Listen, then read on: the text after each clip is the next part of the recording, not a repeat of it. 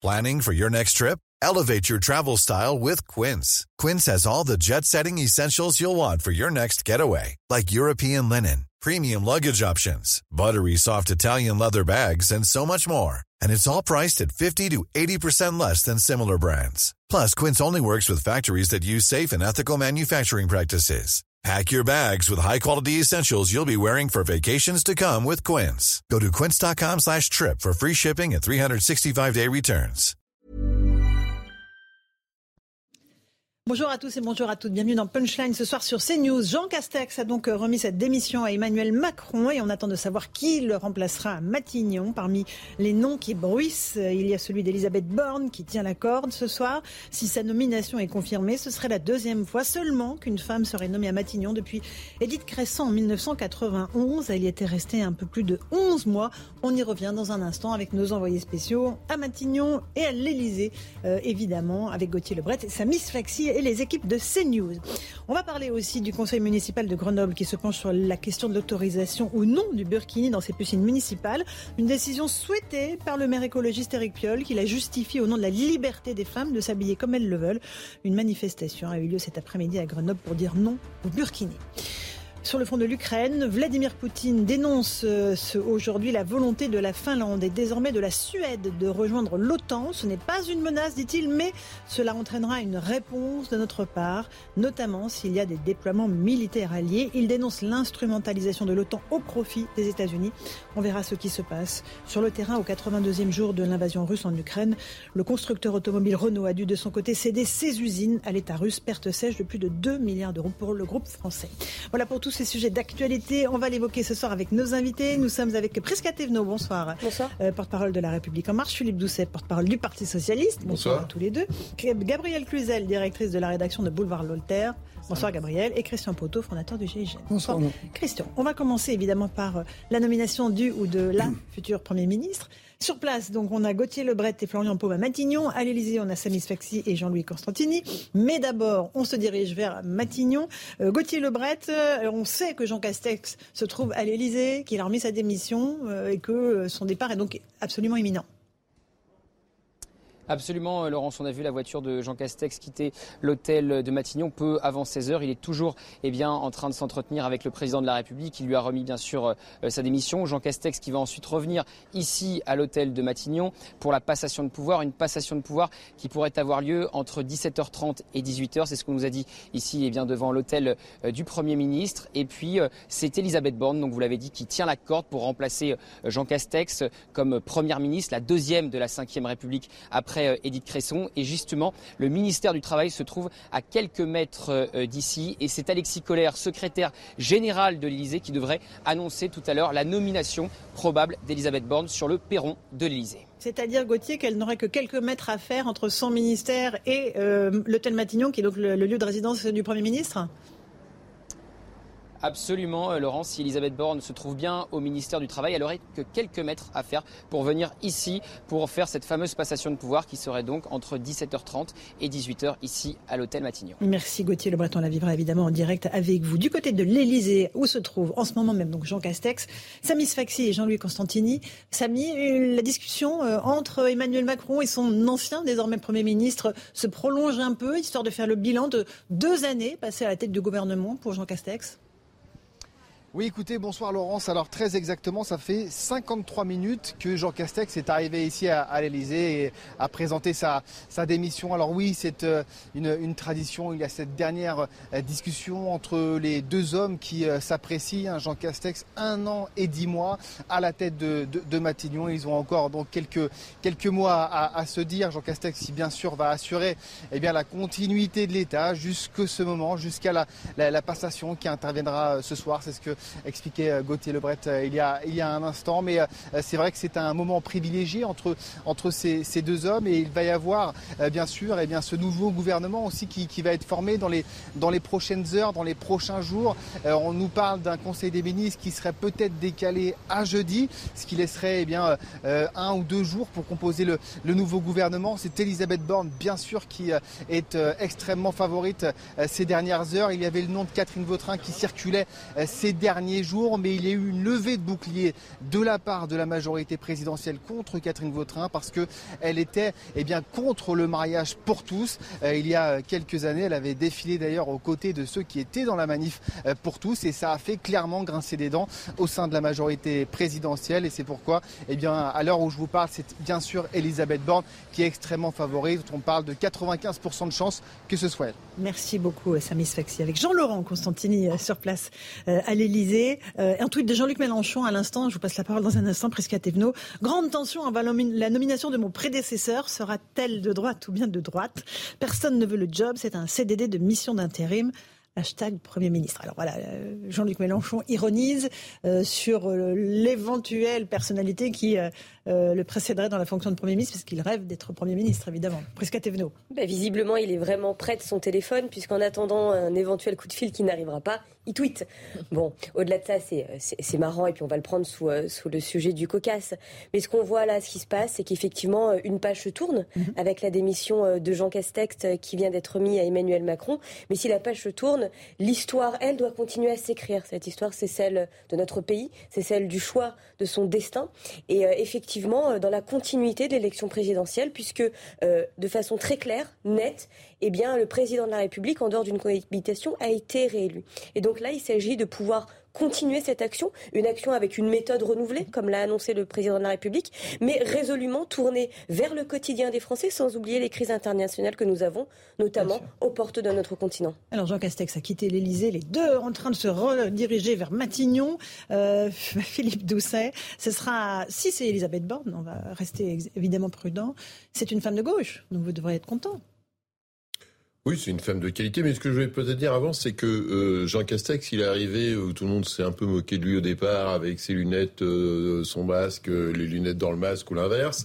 Et, et finalement, il a plutôt tenu le job, hein, qui est un job très compliqué. Il a plutôt, voilà, il est arrivé avec, selon une de mes blagues préférées, le front épais et la vue basse, mais en fait, il, il, a joué le rôle, et je pense que Jean-Luc Mélenchon l'a bien décrit, en disant que euh, il s'est fait passer pour un quelqu'un de province, euh, un élu de province, alors qu'en fait, il connaît très bien euh, toute l'administration française. Donc, il a plutôt fait un, dans leur logique à eux, une bonne équipe avec, euh, et il sort pas en lambeau de Matignon, alors que normalement un Premier ministre sort exsangue et à Il sort exsangue et, voilà, et y compris parce que je pense qu'il a su mettre son ego dans sa poche, être assez souple, s'adapter et, tenir.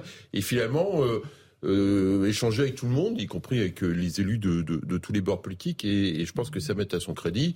Bon, Elisabeth Borne, elle vient de la gauche. Euh, on verra. en fait, c'est l'orientation du président de la République. Hein. Aujourd'hui, euh, on est, euh, c'est le président de la République qui donne l'orientation. Le Premier ministre version 58 n'existe plus depuis 1962. Euh, ça fait très longtemps. Ça s'est encore aggravé avec avec le quinquennat et la non-inversion du calendrier. Enfin, l'inversion du calendrier. On reviendra sur tous ces sujets. Ils sont importants. C'est des sujets institutionnels. Juste une petite réaction de Gabriel Cluzel et Christian Proto. Gabriel, si c'est une femme déjà, et, après si c'est Elisabeth Borne. Oui, alors j'entends depuis des semaines qu'il faut absolument que ce soit une femme. moi, je trouve que c'est une façon un peu américaine d'envisager la vie politique. Hein. Vous savez, c'est comme euh, Joe Biden qui, qui, était tout content de, de, de, nommer une porte-parole euh, femme, noire, euh, euh, lesbienne. J'ai envie de dire, la France a besoin d'un Premier ministre qui soit, qui soit un bon Premier ministre. Parce que la, la, la, France est malade et quand on, on a besoin d'un chirurgien, on se fiche de savoir si c'est un homme ou une femme. On veut qu'il soit, qu'il soit efficace. Donc c'est un peu, je, je trouve, instrumentaliser mm. aussi le, le, féminisme d'une certaine façon de jouer ce, toujours cette carte-là. Donc si c'est Elisabeth Borne, ce sera Elisabeth Borne. Maintenant, on, elle est connue, c'est une femme extrêmement diplômée, mais c'est vrai que c'est plutôt un signal vers la gauche. Puisque ah oui, c'est une femme de gauche. Elle a euh, démarré avec Lionel Jospin et Jack Lang. Donc, donc euh, de ce côté-là, il n'y a, pas d'ambiguïté. On, on, dit parfois que Emmanuel Macron est au centre, voire à l'extrême centre. Là, on est bien du côté de la gauche. Euh, Christian Proto non, mais je trouve que effectivement, je, je, rejoins Gabriel sur cet aspect qui pourrait dire on nomme une femme parce que ça fait bien dans le décor, parce qu'il n'y en a pas eu, et on, compte les années, que par rapport à certains pays qui ont des femmes, etc. Euh, l'important, c'est que le Premier ministre soit compétent, qu'il corresponde à la politique que veut mettre en place le, le président de la République. Mais je voudrais juste revenir effectivement par rapport à cette nomination qui avait fait à l'époque un grand coup de, canon, qui était Édith Cresson. Absolument. 91-92, 11 mois d'enfer, dit-elle. Voilà. pour avoir vécu cette période, je souscris. C'était l'enfer pour elle Oui. 39 ministres, 6 femmes. Là, on est 40, 43 euh, ministres, 22 femmes. Donc on voit le chemin parcouru depuis toutes mm. ces années, et dans le fond, ça serait en toute logique qu'il y ait une femme, ça serait l'équilibre normal. Voilà, enfin c'est comme ça que je le vois. Mais je dis, c'est la compétence qui doit faire le, le Et d'accord, mais c'est un signal, c'est un symbole important. Un extrêmement important. Je pense, je pense que, Alors, presque ensuite, Monsieur Doucet. Oui, je me permets. Je pense que bien évidemment, on ne euh, choisit pas, on ne nomme pas un premier ministre seulement au regard de son sexe. Ah bah ça, c'est une évidence, parce que ça serait en plus antiféministe au possible. Mais la personnalité politique qui sera nommée sera bien évidemment une personne politique euh, sûre, euh, loyale au projet du président de la République, et également travailleurs. Et c'est ça que les Français veulent, de l'action. Maintenant, si en plus, si en plus c'est une femme, quel beau symbole. Je pense que nous pouvons aussi euh, montrer que nous avons des femmes politiques de talent en France, et ça serait simplement euh, rendre hommage à cela. Euh, Philippe de oui, vous rajouter quelque chose Je pense aussi qu'effectivement, un bon chirurgien, peu importe qu'il soit un homme ou une femme, l'essentiel, c'est qu'il soit un bon chirurgien pour reprendre la formule de Mme Cluzel. Mais en même temps, on voit que par rapport à beaucoup de pays, sur cet aspect-là des choses, on a été plutôt en retard. parce que Christian Proutot évoqué euh, Edith Cresson, il y avait des aspects internes au Parti Socialiste, etc. Mais on voit bien aussi que la dimension machiste de l'époque, si je puis dire, a quand même pesé sur elle. Puisqu'en fait, dès le départ, tout le monde a été contre sa, sa, sa nomination, euh, qui était le fait du prince, le fait du président de la République. Donc, euh, euh, je pense quand même que dans l'évolution de la société, c'est une dimension qui est quand même importante par rapport à mm. ça. Et on a notamment toujours le sujet sur les violences faites aux femmes, les féminicides, le retard sur les salaires, euh, etc. On voit quand même qu'il y a un gros retard de la société française, encore, même si on a progressé. Ça reste un symbole important, ce qu'Edith Cresson, qui a été beaucoup interviewée ces derniers jours, dit euh, bon, voilà, pour moi, ça a été très compliqué, mais elle dit ça a suscité quand même des vocations chez des jeunes filles à l'époque de voir qu'une femme pouvait accéder à ce type de mm. poste, même si elle y a été malmenée largement. Ça fait casser des plafonds de verre. Derrière, effectivement, on peut se dire qu'un chirurgien peu importe. Mais on a aussi besoin qu'il y ait mm. des valeurs d'exemplarité. Euh, c'est toujours mm. euh, des choses importantes. Euh, quand il y a des joueurs français qui font, quand Yannick Noah a, gagné Roland Garros, le, comment dire, le nombre de, jeunes inscrits au tennis a augmenté, quand le, rugby atteint un haut niveau, et ça. Donc, il y a besoin de cette dimension. Et je suis encore frappé même aujourd'hui pour des, vous voyez, on a un sujet sur la diversité. Eh bien, beaucoup de jeunes encore dans les quartiers me parlent de Rachida Dati, même si n'avait pas leur bord politique, parce que c'était un signal envoyé, disant mm. voilà, euh, une femme euh, issue d'immigration peut avoir euh, son espace politique. Alors, vous n'êtes pas d'accord avec ça, Gabriel oui, Vous voulez pas qu'on en fasse un symbole, en fait? Non, parce que mm. pour moi, précisément, l'égalité en France, elle est au mérite, et, et, et, et tout, cette façon de s'efforcer à nommer quelqu'un en fonction de ses critères, à juger que c'est merveilleux, eh bien, euh, ça brouille ce message euh, du mérite. Moi, je vais oser une réflexion iconoclaste. Euh, sans doute, Edith Cresson a-t-elle été en but à, je sais pas, des résistances, des moqueries, mais j'ai envie de dire que Jean Castex, avec son accent, son air provincial, il a fait, il a fait face à une espèce de de de, de plucophobie, si j'ose dire. De, vous voyez, on disait, oh, c'est un peu mm. l'homme politique des années 70. Bon, voilà, c'est ainsi, c'est chacun. Et ce que je voulais dire, ce qui est un peu iconoclaste, c'est peut-être que aussi, elle, ça n'a pas bien fonctionné parce qu'elle n'a pas, elle, n'a pas été, euh, été excellente. Voilà, tout simplement. Peut-être qu'on peut le dire aussi. Une femme, euh, je n'aime pas que les femmes cachent parfois, et c'est une tendance, on l'a remarqué, euh, beaucoup de femmes pendant cette campagne ont utilisé cette martingale, elles, disent ah bah oui, on n'est pas gentil avec moi parce que les gens sont, sont, sont misogynes. Non, les femmes sont comme les hommes, elles peuvent être parfois incompétentes, pardon, et, avoir des faiblesses. juste entendre Prisca là-dessus. Non, je me permets je, pense que c'est pas du tout l'objet. L'objet, c'est qu'on vient de le redire, euh, une personnalité pour assurer cette fonction-là est bien évidemment nommée, choisie au regard de ses compétences, de sa capacité de rassembler, de fédérer et de mener mmh. une équipe, parce qu'il s'agira de mener une équipe au mmh. service de la nation dans la ligne de la, de la présidentielle. Mais oui, rappelons que euh, oui, il y a des comportements qui sont souvent machistes. Oui, le monde politique a été fait pour les hommes avec un petit H, mais souvent par des hommes avec euh, voilà. Donc euh, j'ai envie de dire avec des hommes. Voilà avec des hommes. Et donc ça il faut pouvoir le dire sans pour autant tomber dans la victimisation on va, poursuivre ce débat. On va juste repartir euh, du côté de l'hôtel de Matignon où se trouve Gauthier Lebret puisque ça y est Jean Castex est de retour dans son bureau. Gauthier? Absolument, on vient d'assister eh au retour du cortège de Jean Castex qui revient donc euh, de l'Elysée où il a déposé sa démission à Emmanuel Macron. On a vu arriver donc Jean Castex avec ses motards. Il est de retour à Matignon. La prochaine étape donc c'est euh, la nomination du nouveau euh, Premier ministre, le nom de ce nouveau Premier ministre qui devrait être annoncé par Alexis Collère sur le perron de l'Elysée. C'est bien sûr Elisabeth Borne, l'actuelle ministre du Travail, qui tient la corde, le ministère du Travail qui est à quelques mètres d'ici. Emmanuel Macron, il a testé un plusieurs noms ces derniers jours. Le dernier en date, c'est Catherine Catherine Vautrin, qui a provoqué un tollé euh, dans sa majorité, puisqu'elle avait voté eh bien, euh, contre le mariage pour tous quand elle était euh, députée des Républicains. Donc, prochaine étape, passation de pouvoir qui pourrait avoir lieu entre 17h30 et 18h après la nomination et le nom, la révélation enfin de celui qui va prendre, ou de celle donc, qui va prendre la suite eh bien, de Jean Castex. Écoutez, le Brett Florian Pau, vous nous tenez au courant parce que s'il s'agit d'Elisabeth Borne, elle passera forcément devant vous pour quitter le ministère où elle se trouve, pour aller juste derrière vous, qui est l'entrée de euh, l'hôtel Matignon. À l'Elysée, Samis Faxi, Jean-Laurent Constantini. Euh, Samis Faxi, on va rejoindre dans un instant, puisque évidemment c'est là que va avoir la déclaration. Euh, Alexis Collère va sortir sur le perron. C'est très furtif. Hein. Ça, dure peut-être 30 secondes chrono. Alexis Collère fait pas long. Oui, voilà. Mais en même temps, on lui demande pas de faire de la prose ce jour-là. On lui demande de dire le Premier ministre Jean Castex a présenté sa démission. Le président a nommé X. Christian, vous vouliez dire quelque chose Christian Non, je voulais juste euh, revenir sur ces... Parce que je comprends tout à fait ce que dit Gabriel et je souscris tout à fait au fait qu'effectivement, et c'est pas le problème de dire il faut mettre une femme pour, pour mettre une femme et que c'est la qualité qui compte. Mais juste pour défendre Edith Cresson, je voudrais revenir à, l'époque, elle m'a rien demandé, mais je peux vous dire, si vous reprenez les enregistrements ou les verbatims des séances à l'Assemblée nationale à l'époque, avant même qu'elle ait commencé à prendre la parole, il y avait des broncas, c'était l'enfer.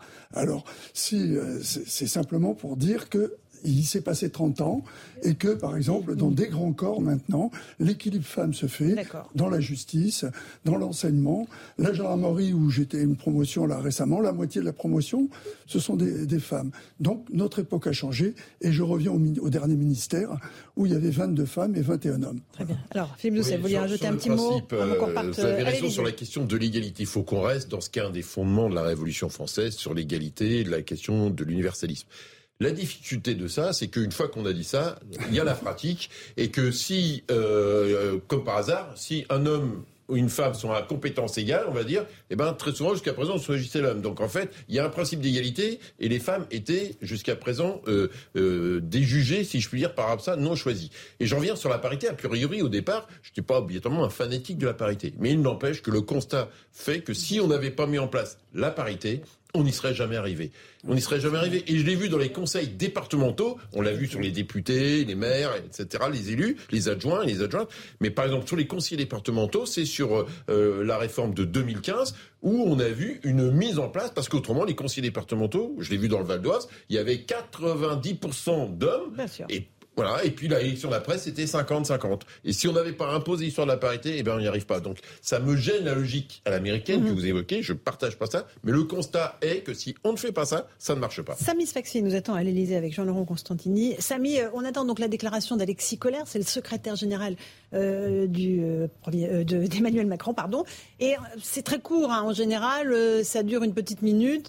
Il y a l'annonce du nouveau Premier ministre. Et puis après, la vie reprend son cours. C'est ça en fait, il y a deux possibilités, Laurent. Soit c'est Alexis Collère qui va arriver sur le, perron de l'Elysée et faire justement cette déclaration qui doit durer au maximum une trentaine de secondes en disant voilà, euh, eh bien, le président de la République a décidé de nommer tel ou tel euh, Premier ministre et puis ensuite il retourne à l'intérieur de l'Elysée. Mais ça peut aussi se faire euh, tout simplement par, par communiqué, par voie de communiqué de presse à l'ensemble des, rédactions françaises et, étrangères. Donc il y a ces, ces deux possibilités-là. Mais oui, ça va, ça va extrêmement vite. Mais ensuite, la passation de, de pouvoir, ce sera euh, tout à l'heure. Et c'est à ce moment-là, lors de cette passation, que ça va durer un peu plus de temps. Il va y avoir un échange entre Elisabeth Borne, si c'est elle, évidemment, et euh, Jean Castex pour eh euh, faire une transmission des, dossiers. Et puis après, vous savez, à Matignon, il y a cette, aide d'honneur qui est faite par les différents employés pour eh saluer l'action de son, du dernier, en tout cas, Premier ministre. Et donc, c'est comme ça que les choses vont s'articuler. Merci beaucoup, Samis Faxi, Jean-Laurent Constantini. Il est 17h07, on est sur CNews, on est en direct dans Punchline. La question que je me pose, c'est est-ce que les Français sont vraiment dans l'impatience totale de connaître le nom de cette, ce futur Premier ministre? La réponse c'est non. Évidemment, ce qui les importe, c'est leur, leur problématique. Il y aurait quand même le pouvoir d'achat. Qu'est-ce que va faire euh, le Premier ministre ou la Première ministre C'est un événement quand même. Sur l'histoire des Mais femmes, c'est quand même un événement. Parce ils que... attendent plutôt qu'on les aide dans leur quotidien et qu'on résolve leurs problèmes, non Oui, moi Ah, je crois, pardon, euh, que les femmes sont euh, comme tout le monde, c'est-à-dire qu'elles ont envie d'une France qui va bien, qui aille bien, et euh, ça va pas changer leur vie demain parce qu'il y aura une femme. Je pense que quand même, il faut pas exagérer euh, cet aspect-là, sinon il aurait fallu qu'Emmanuel Macron se désiste pour Marine Le Pen, là tout le monde aurait été ravi. Non, vous voyez, il y a un moment, il faut quand même euh, raison garder. Euh, voilà, et, bah oui, on va au bout de la logique, voilà. Bah non, Euh, alors, non, je, je voulais simplement repa- rep- repartir sur un petit point sur euh, Madame. Vautrin. Je suis très frappée euh, de- Alors, de, ce je qui a dire été que dit. Catherine Oui. Vautrin, a- ça fait partie des noms qui ont circulé Voilà. ce week-end. Femme de droite qui s'est opposée au mariage pour tous. C'est un peu des ballons d'essai qui sont lancés à chaque Oui, fois qu'un. hein, absolument. nous sommes d'accord qu'un nom On ne est sait lancé. absolument pas si le poste lui a été euh, proposé ou pas. Exactement, je Pour l'instant, ça reste. bien. Mais euh, disons que c'est un nom qui a circulé et puis il y a eu un tir de barrage et je suis très frappée parce que ça en dit long quand même sur euh, euh, une forme de, de, de sectarisme qu'il y a au sein de la gauche parce que le mariage pour tous c'était quand? C'était en 2000. euh, 2012, Très 2013. bien, voilà. Alors l'annonce imminente, dans la la, caisse, la elle garde républicaine, fait- vous plaît, délinquance. Gabriel, juste une petite Bon. demi-seconde, la, la garde républicaine fait son entrée visiblement euh, du côté de l'hôtel de Matignon, donc ça veut dire que ça- les choses vont aller assez vite, nous signale Gauthier Lebray qui est devant euh, l'hôtel de Matignon. On termine en, un mot sur Catherine Vautrin, Non, voilà, effectivement il y a eu c'est une levée de a barrage rien- sur son elle, nom. elle a, Voilà. elle, a, elle a rien fait, elle a, elle a rien fait de grave. Ah non, mais oui, mais- Et il y a eu une levée de bouclier unanime. Non mais pourquoi il y a une, terrible. il y a une levée de bouclier, pas que de la gauche? Pourquoi? Parce que finalement, vous verrez, d'ailleurs ça m'a beaucoup frappé dans la campagne de Valérie Pécresse pour les élections régionales euh, dernières, c'est qu'en fait, euh, eh bien, le temps est passé et ceux qui étaient contre le mariage pour tous sont dans les poubelles de l'histoire. D'accord, ils C'est sont ça la marqués- réalité ils sont de l'histoire. Ils, ils sont sont dans les marqués poubelles de du l'histoire. fer rouge. Oui, ils sont Alors, marqués du fer rouge comme euh, étant les arriérés amis, par rapport à ça et donc ça, ils ont loupé cette phase-là. On est d'accord, mais c'est pas le débat du jour. C'est un Non, vrai mais on en débat. parle. Mais C'est un c'est vrai un débat débat, de société, mais c'est vrai que c'est pas le débat du jour. Christian Proutot, il est 17h10. On va savoir dans quelques minutes qui est le futur ou la future Premier ministre euh, d'Emmanuel Macron. À charge maintenant pour lui ou elle de former un gouvernement, de trouver les bons spécialistes, euh, pour les bons dossiers.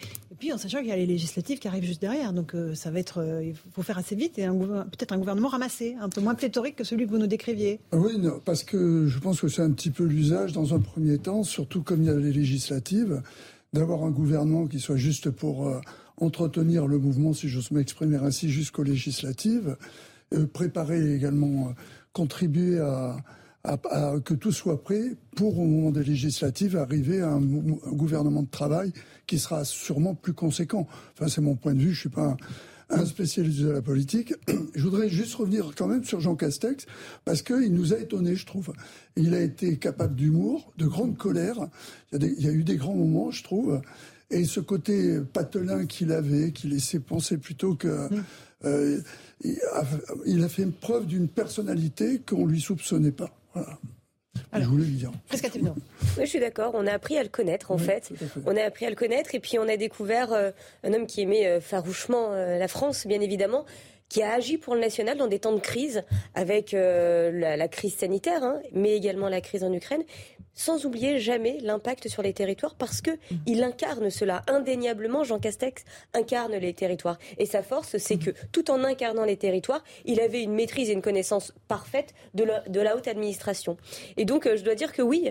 euh, on a eu de la chance euh, sur ce quinquennat euh, d'avoir effectivement deux hommes d'État qui se sont suivis, qui ont permis de faire avancer la France malgré les temps que nous avons, euh, euh, que nous avons connus. Et il nous a pas échappé que c'était deux premiers ministres de droite, Mhm. euh, deux hommes, pour le premier quinquennat d'Emmanuel Macron. L'idée d'inaugurer ce, ce second quinquennat avec une femme de gauche, évidemment, pour vous, Philippe Doucet, c'est une musique agréable à entendre. Même si euh, Oui, enfin, je, je doute que toutes les réformes euh, qui seront engagées Oui, vous parce que le vrai sujet, c'est la même chose. C'est euh, les réformes qui seront mises en place. Si Elisabeth Borne faut qu'elle porte la, la retraite à 65 ans, euh, ça va, ça va être euh, compliqué. Après, je pense qu'Emmanuel Macron, il prend acte aussi du paysage politique et que par rapport au tweet que vous évoquiez tout à l'heure, Jean-Luc Mélenchon, qui continue à cranter euh, le Mm. troisième tour, euh, le fait qu'il gagne euh, les élections euh, législatives. Euh, moi, il me paraissait assez évident que Emmanuel Macron avait intérêt à nommer une personnalité venant de la gauche euh, pour euh, parce que s'il veut, euh, comment dire, faire. euh, il a gagné les élections présidentielles en faisant un référendum anti-Le Pen. Il faut qu'il gagne ses élections, pour lui, ses élections initiatives, en faisant un référendum anti-Jean-Luc Mélenchon. Et pour ça, il avait besoin d'une personnalité venant de la gauche. si ça avait été Vautrin, je pense qu'il aurait été beaucoup, beaucoup plus compliqué pour lui. Arrêtez avec Catherine Vautrin. Non, mais ça faisait partie des noms évoqués. Vous, êtes euh. tous là en train de parler d'une hypothèse. L'hypothèse la plus probable ce soir, et on se l'est dit au début de l'émission, c'est Elisabeth Borne, qui connaît parfaitement les dossiers, qui connaît bien les partenaires sociaux. Ça, c'est très important, parce qu'elle aura, si c'est elle, évidemment, euh, de nombreux dossiers, euh, les retraites, un certain nombre de grandes réformes à mener. Euh, il se pourrait qu'elle ne passe pas directement à Matignon, mais qu'elle aille à l'Elysée, selon les informations de nos envoyés spéciaux euh, CNews. Il est de tradition presque à Thévenot qu'elle ait une, le, futur Premier ministre ait une petite entretien, un petit entretien avec le président de la République. Je pense que c'est toujours mieux, mais effectivement, par exemple, là, on voit Jean Castex qui a été euh, porté sa démission au président de la République. Il aurait pu aussi l'envoyer par coursier, mais je pense que après. Et on voit sa voiture qui arrive à l'instant à, à l'Elysée. Donc c'est la voiture de Elisabeth Borne. Visiblement, ça se précise. Oui, exactement, ça se précise et c'est tout, naturel. L'État continue, les hommes et les femmes politiques passent et ça c'est une réalité et euh, nous avons besoin euh, d'action mhm. euh, résolument pour la France. Alors Samy Faxi, vous êtes devant l'Elysée, Elisabeth Borne vient d'arriver, c'était bien sa voiture? Oui, écoutez, on a pu euh, apercevoir en tout cas la, voiture d'Elisabeth Borne. Alors on est presque sûr, encore une fois 90%, eh bien parce que vous savez, les vitres à l'arrière, elles sont un peu teintées, mais en tout cas, ça ressemblait à la voiture d'Elisabeth Borne, en, effet. Donc oui, c'est sans doute, c'est sans doute euh, elle qui vient d'arriver pour un échange, semble-t-il, avec le, président de, la République. S'il n'y a plus vraiment de doute, hein, Laurence, ça sera euh, Elisabeth Borne qui sera la prochaine première ministre, 30 ans après, eh bien, Edith, Edith Cresson. Donc c'est un, moment important dans notre euh, vie politique qui est en train de, se jouer euh, actuellement. Alors est-ce que c'est Alexis Collère qui ira sur le perron de l'Elysée pour l'annoncer ou est-ce que ça va se faire par communiqué? Eh bien pour l'instant, euh, cette information, on ne l'a pas. Mais en tout cas, oui, c'est Elisabeth Borne qui est bien arrivée ici à l'Elysée. Merci beaucoup Samy Sexy, Jean-Laurent Constantini. Un petit entretien évidemment avec le président de la République, puis retour sans doute à, son ministère, puis ensuite Matignon. On va avoir une soirée un petit peu, voilà, qu'on va suivre évidemment en direct sur CNews avec ces passations de, de pouvoir. C'est un peu la tradition de la Ve République. Voilà, oui, euh, c'est vrai, mais même avant, je crois qu'il y avait euh, sous la quatrième. Euh, alors évidemment, c'était quand vous regardez les photos. Moi, j'ai revu les photos. Léon Blum, le gouvernement, il y a une femme devant sur le perron de Matignon. C'est bon, voilà, c'est ah, c'est une tradition effectivement de, une tradition républicaine. Mm. Il est 17h15, on va faire un tout petit point sur l'actualité, puis on repartira sur le direct, évidemment, pour savoir qui sera le futur ou la future Premier ministre. Mathieu Devez.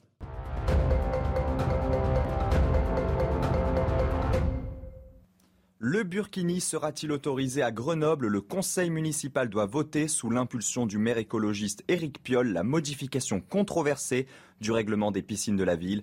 Le préfet de l'Isère saisira le tribunal administratif en cas d'autorisation par le conseil municipal. La Suède demande son adhésion à l'OTAN, annonce de la Première ministre qui évoque une nouvelle ère pour le pays scandinave après quasi deux siècles hors des alliances militaires, la Finlande a quant à elle annoncé hier sa candidature à l'OTAN. De son côté, Vladimir Poutine assure que les adhésions de la Suède et de la Finlande entraîneront une réponse de la Russie. Selon le président russe, ces adhésions ne constituent pas une menace en soi, mais la Russie réagira à des déploiements militaires. Vladimir Poutine accuse les États-Unis d'utiliser l'OTAN à leur fin de manière agressive.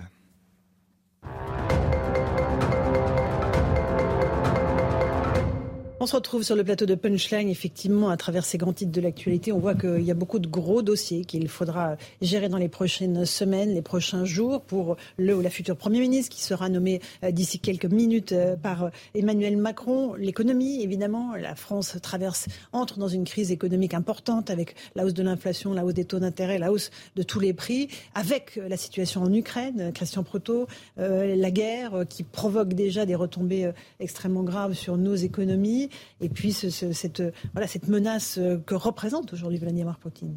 Oui, je pense qu'il y a effectivement un vrai problème et, euh, on le sait parce que les, non, non, seulement bien évidemment grâce aux événements, mais j'avais pas le sentiment pendant un moment que les Français avaient conscience que c'était aussi important que ça. Et dans les sondages, on s'aperçoit que c'est la deuxième préoccupation mmh.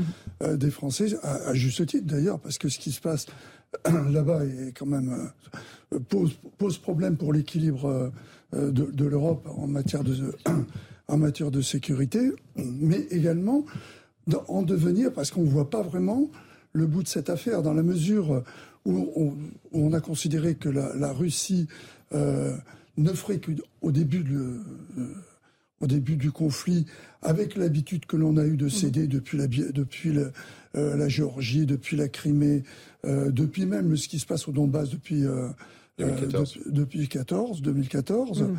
on avait tellement pris l'habitude de céder que l'on pensait que la manœuvre de Poutine, qui contrairement à ce mm. qu'il dit maintenant, était l'annexion de l'Ukraine pure et simple, mm. avec un gouvernement fantoche comme la Biélorussie ou euh, euh, ou comme d'autres régions qui, qui, sont sous contrôle, se passerait. Et là, ça se passe pas. Et, et ce qu'on a du mal à voir, c'est comment cet équilibre va pouvoir se faire pour arriver à ce qui est essentiel, c'est-à-dire une négociation. Et il faudra tenir d'une main de fer l'économie française qui va beaucoup souffrir.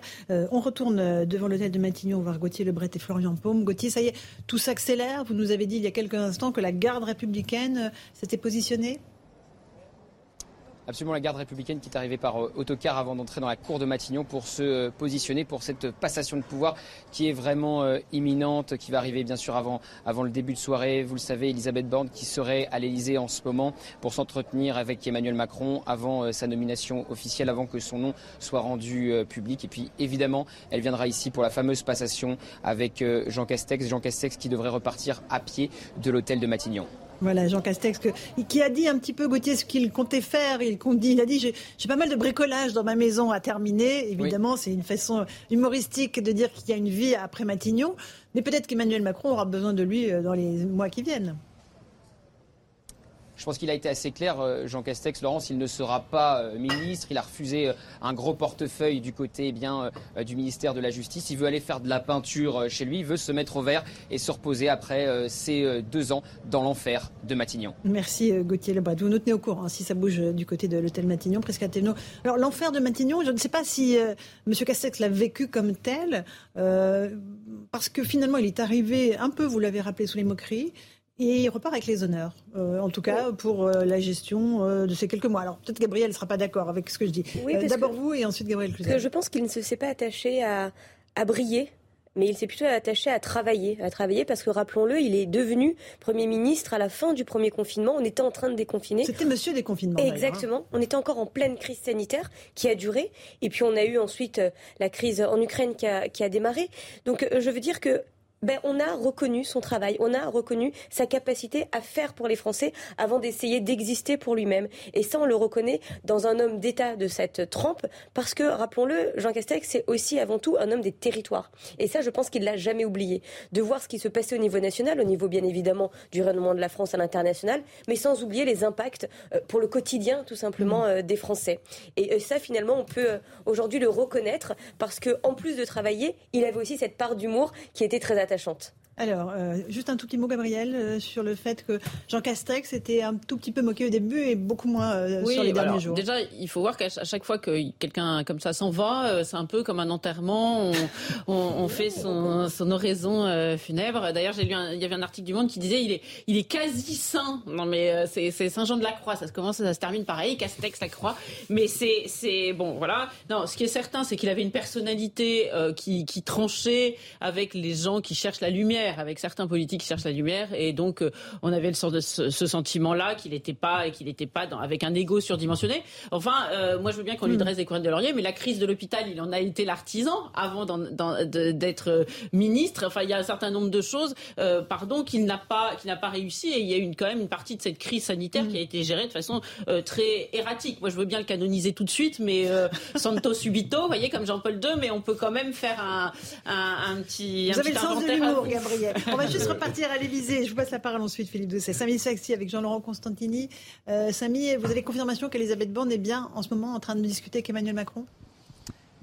Et elle était bien dans la voiture il y a quelques minutes, la voiture qu'on vous a montrée avec Jean-Laurent Constantini. Elle était sur la place arrière, droite pour être euh, très précis. Et alors, elle est arrivée, c'est vrai, ici à l'Elysée, sans motard, de façon assez, euh, assez discrète. Et alors, ce qui est intéressant, c'est qu'elle n'est pas rentrée par l'entrée principale de, de l'Elysée. Elle est passée par la rue de l'Elysée. La rue de l'Elysée, c'est juste derrière, pour sans doute après faire un petit crochet, rentrer sous le porche de l'Elysée et s'engouffrer dans l'Elysée. Donc une entrée assez discrète et donc oui, elle doit sans doute en ce moment même eh bien s'entretenir avec le président de la République et donc c'est bien Elisabeth Borne qui va être nommée première ministre de la République 30 ans après Edith Cresson et donc ça va être annoncé cela de façon officielle sans doute dans les, prochaines minutes, les prochaines dizaines de, minutes, tout au plus peut-être par Alexis Collère ou par simple communiqué. Ensuite, Elisabeth Borne, elle retournera du côté de Matignon pour retrouver sa nouvelle maison, son euh, nouveau bureau où justement eh bien, elle devrait mener le début de quinquennat du, du président Macron, enfin en tout cas de, Macron 2. Merci Samy Sfaxi, Jean-Laurent Constantini on voit que ça bouge aussi du côté de Matignon. Philippe Doucet, 30 ans, c'est vrai qu'on avait parlé 30 ans après Edith Cresson, il y a une femme qui va retourner à Matignon. Oui, et puis euh, bon, je suis pas comme euh, Madame Cluzel, une spécialiste de la sanctification, euh, de la canonisation. Donc, on sent qu'il y a du métier sur la canonisation. non, mais après, pourquoi l'enfer de Matignon? Pourquoi on dit ça? Parce que c'est quand même intéressant hein, de ce point de vue-là. C'est que effectivement, il y a eu plusieurs premiers ministres qui ont été en conflit avec le président de la République. Ça a été le cas de Jacques Chaban-Delmas avec, euh, enfin d'abord ça a été le cas de euh, Georges Pompidou au moment de mai 68 et juste après. Ça a été le cas de Jacques Chaban-Delmas avec le président Georges Pompidou. Ça a été le cas de Jacques Chirac, avec Valérie euh, Giscard d'Estaing. ça a été Michel Rocard avec François Mitterrand. Donc si vous voulez, il y a eu un certain nombre de conflictualités. Pourquoi c'est moins le cas? Parce que pour le coup, ce qui se met en place, c'est un peu ce qu'avait dit, ce qu'avait dit, il y a sur la, je parle même pas de la cohabitation, vous avez raison.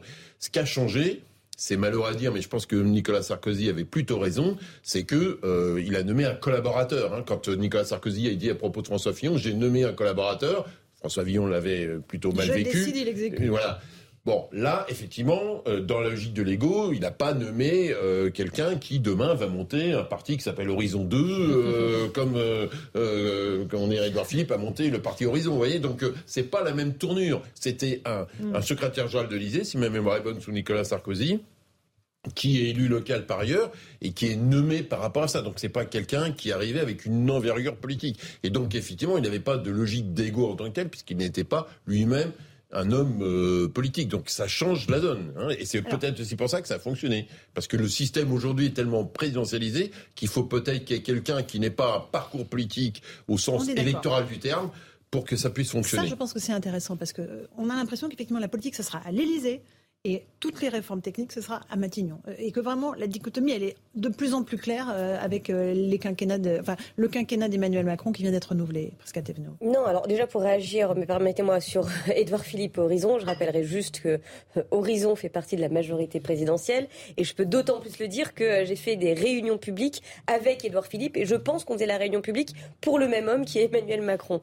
mais ensuite, laissons voir ce qui va se passer. Mais encore une fois, je pense que plus plus que d'essayer de comprendre euh, les jeux des uns et des autres, c'est d'écouter euh, ce que veulent les Français, puisque la politique, encore une fois, elle est là non pas pour servir quelques-uns, mhm. des élus, des nommés, mais bien pour servir les autres, et qui sont beaucoup plus nombreux, qui sont les Françaises et les Français. Et ce qu'ils veulent, on l'entend là, on l'entend vraiment euh, très fort, c'est qu'ils veulent de l'action. Parce que vous le disiez très justement euh, tout à l'heure, les défis sont là, ils sont déjà là. L'inflation, euh, bien évidemment, elle est contenue, mais elle est encore là. Nous devons pouvoir prolonger les boucliers tarifaires qui existent, nous devons pouvoir protéger les plus vulnérables, notamment les jeunes avec l'emploi, mais également les retraités, et nous devons prendre à bas le corps le sujet de la transition écologique. Donc ce que veulent les Français en réalité, c'est de l'action. Et de l'action sur la démarche du président de la République qui a été réélu. Le portrait euh, qu'avait dressé Emmanuel Macron de son ou sa future Premier ministre, c'était écologique, social et productif. Voilà, euh, productivité.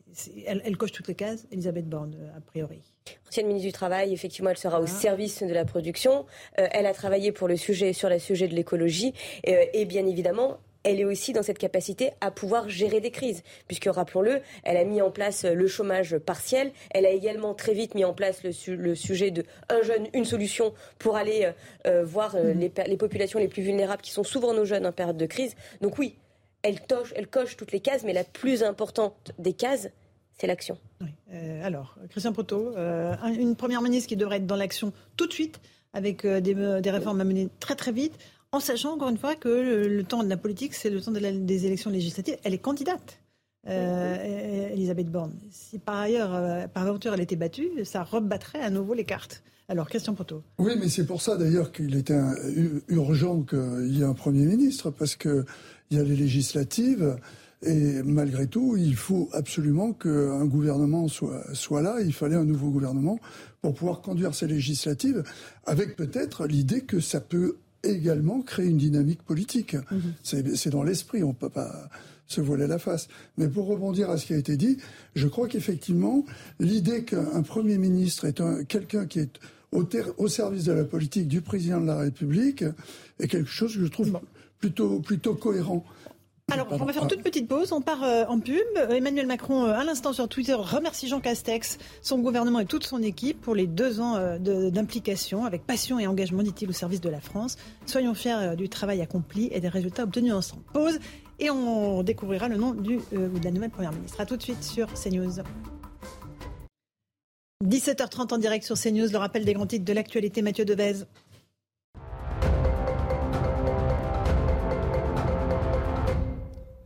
Renault se retire de Russie et vend ses actifs à Moscou. Le groupe français précise qu'il garde l'option de racheter pendant six ans ses parts dans Avtovaz, fabricant des voitures Lada. Cette cession fait suite à l'offensive russe en Ukraine. De son côté, McDonald's se retire entièrement de Russie. Deux mois après avoir suspendu ses activités dans le pays, le groupe décide de fermer définitivement tous les restaurants qui s'y trouvent.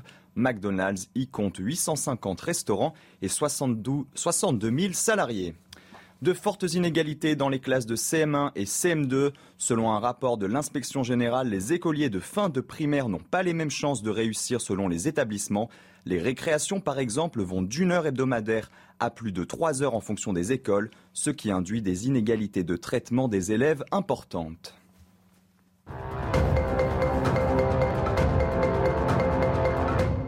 17h31, si vous nous rejoignez à l'instant en direct sur CNews, on attend la nomination euh, de la future Première ministre euh, du nouveau quinquennat d'Emmanuel Macron. A priori, il s'agit d'Elisabeth Borne, d'après les informations euh, du service politique de CNews.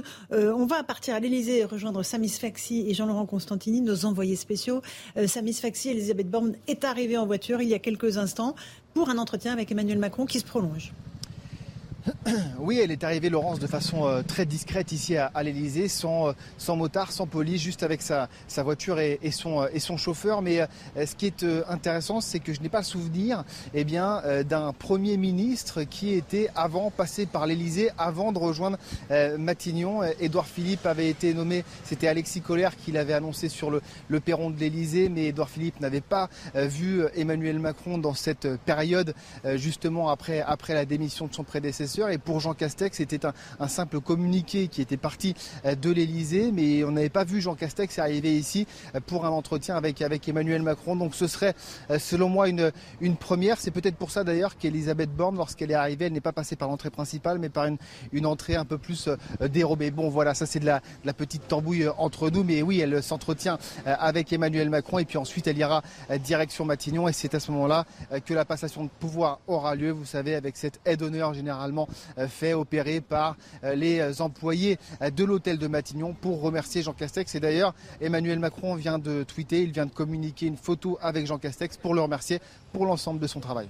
Merci beaucoup, Samy Faxi, pour ces précisions avec Jean-Laurent Constantini. De son côté, Éric Ciotti, des Républicains, n'a pas attendu la nomination officielle de Madame Borne. Il dit Macron vient de choisir comme Premier ministre une technocrate socialiste. Retour à la case départ.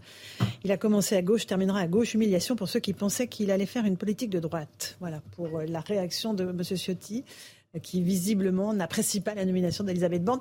Il y avait eu deux premiers ministres de droite sous le premier euh, quinquennat d'Emmanuel Macron, euh, Édouard Philippe, Jean Castex. Là, euh, le balancier penche à, gauche. Oui, mais finalement, je sais pas ce qui aura eu, euh, je ne sais pas ce qui aura eu grâce euh, aux yeux euh, de, de Monsieur Ciotti. Le plus important finalement, c'est que on continue à agir, on continue à agir sur la pression fiscale. Je pense que ça, Éric Ciotti pourra le reconnaître. Nous avons baissé les impôts comme jamais, aussi bien pour les entreprises, mais aussi et surtout pour les ménages, pour les Français. Nous avons également permis de remettre la France au travail. Nous pouvons enfin espérer atteindre le plein emploi. Ça, j'espère qu'Éric Ciotti puisse s'en satisfaire.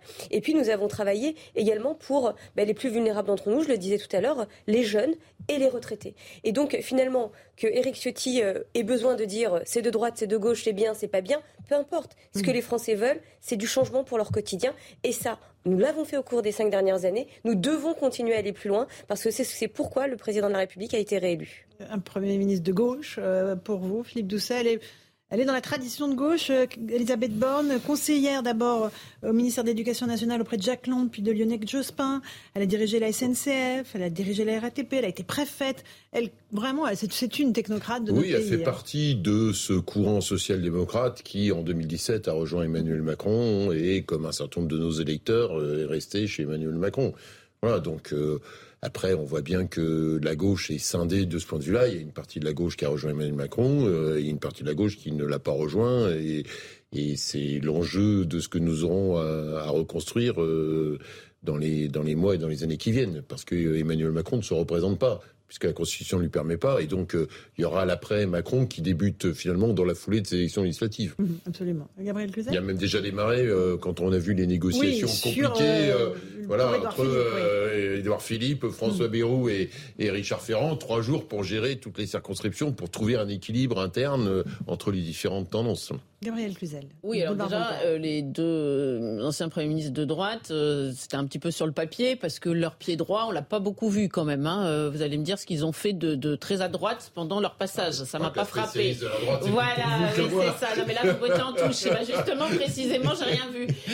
et, et, non, la, la question, c'est vrai, majeure, ça, et, et qui peut être un sujet d'inquiétude pour les électeurs de droite, c'est la sécurité l'immigration, l'école, euh, qui est quand même un grave problème. Euh, évidemment, le pouvoir d'achat, mais la gauche euh, prétend avoir ce pied-là, on va le voir, mm-hmm. mais ce, qui, va, qui manque à droite et qui est fortement attendu, c'est toute la politique migratoire qui en général va toujours plus vers toujours plus d'immigration quand on est à gauche. Euh, la sécurité, on a vu quand même le fiasco euh, euh, du Pont-Moretti. Et puis le, le, troisième point, pardon, ça a été quand même l'erreur de casting de ce quinquennat. Et le troisième point, c'est l'école. L'école qui a un besoin infini d'être reprise en main. et là, le, ça ah non, Jean-Michel Blanquer, il a offert, il a offert. Oui, mais précisément, il a offert des femmes de La Fontaine. Tout le monde s'est dit, ça va être merveilleux.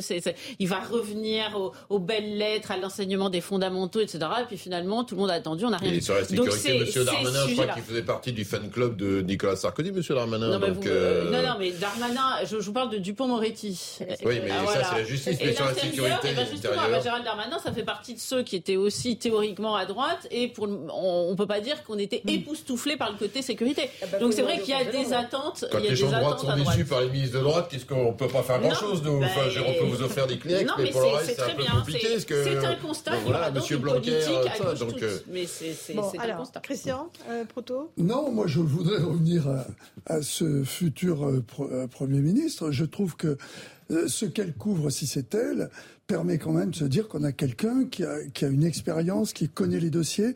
Moi, ce qui me plaît, c'est pas le côté ancien préfet, mais quand même, je trouve que. Mais un peu quand même, parce que vous en êtes un. C'est un peu un plaidoyer pro de mots, ça. moi, mon avenir est derrière moi, mais. il n'y a pas de raison qu'il y ait Mme Cluzel qui fasse du latin aujourd'hui. Je, je trouve quand même qu'elle a, elle a dirigé une grande entreprise nationale, elle a, elle a été ministre, elle, elle, elle a, été, elle a été ministre du, du Travail dans des conditions difficiles, avec des vrais résultats. Non, moi je pense qu'il y a de quoi être optimiste, se dire après tout, euh, mm.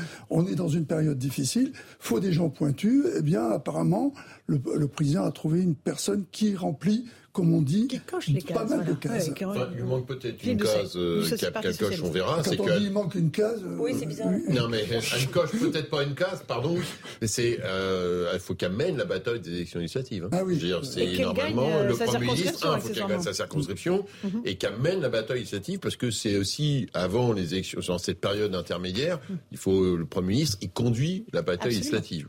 Il y a Donc, du qu'elle va aller soutenir euh, les candidats ou est-ce qu'elle va se consacrer euh, aux grandes réformes euh Alors voyons, je ne peux pas m'exprimer encore pour elle puisqu'on entend encore sa, nomination. et l'officialisation de sa nomination. Mais effectivement, nous avons là, avec Elisabeth Borne, une femme d'État, et c'est quand même agréable de le dire par rapport à tout ce qu'on a dit en début d'émission, une femme d'État qui a les compétences compétentes requises pour faire ce pourquoi euh, elle euh, va être nommée, c'est-à-dire être au service de l'emploi, au service de la production, au service de la transition écologique et savoir fédérer une équipe. Et tout ça, on n'est pas en train de l'imaginer. Elle l'a fait au cours de ces cinq dernières années, puisqu'elle a été euh, ministre depuis le début sur différents chantiers, notamment le travail mhm. et l'écologie. Et c'est ça qu'on attend, c'est qu'elle soit au travail, dès le moment de sa nomination. Dès ce soir, quoi. C'est-à-dire que ce soir à 19h, mettons, euh, quand tout sera terminé, que les flonflons euh, de la fête seront euh, terminés, il faudra qu'elle ouvre les premiers dossiers sur son bureau, Gabriel Cluzel. Non, oui, je, qui m'étonne, c'est que le président, lors de sa, son allocution après son élection, lors de son intronisation, si je ne me trompe pas,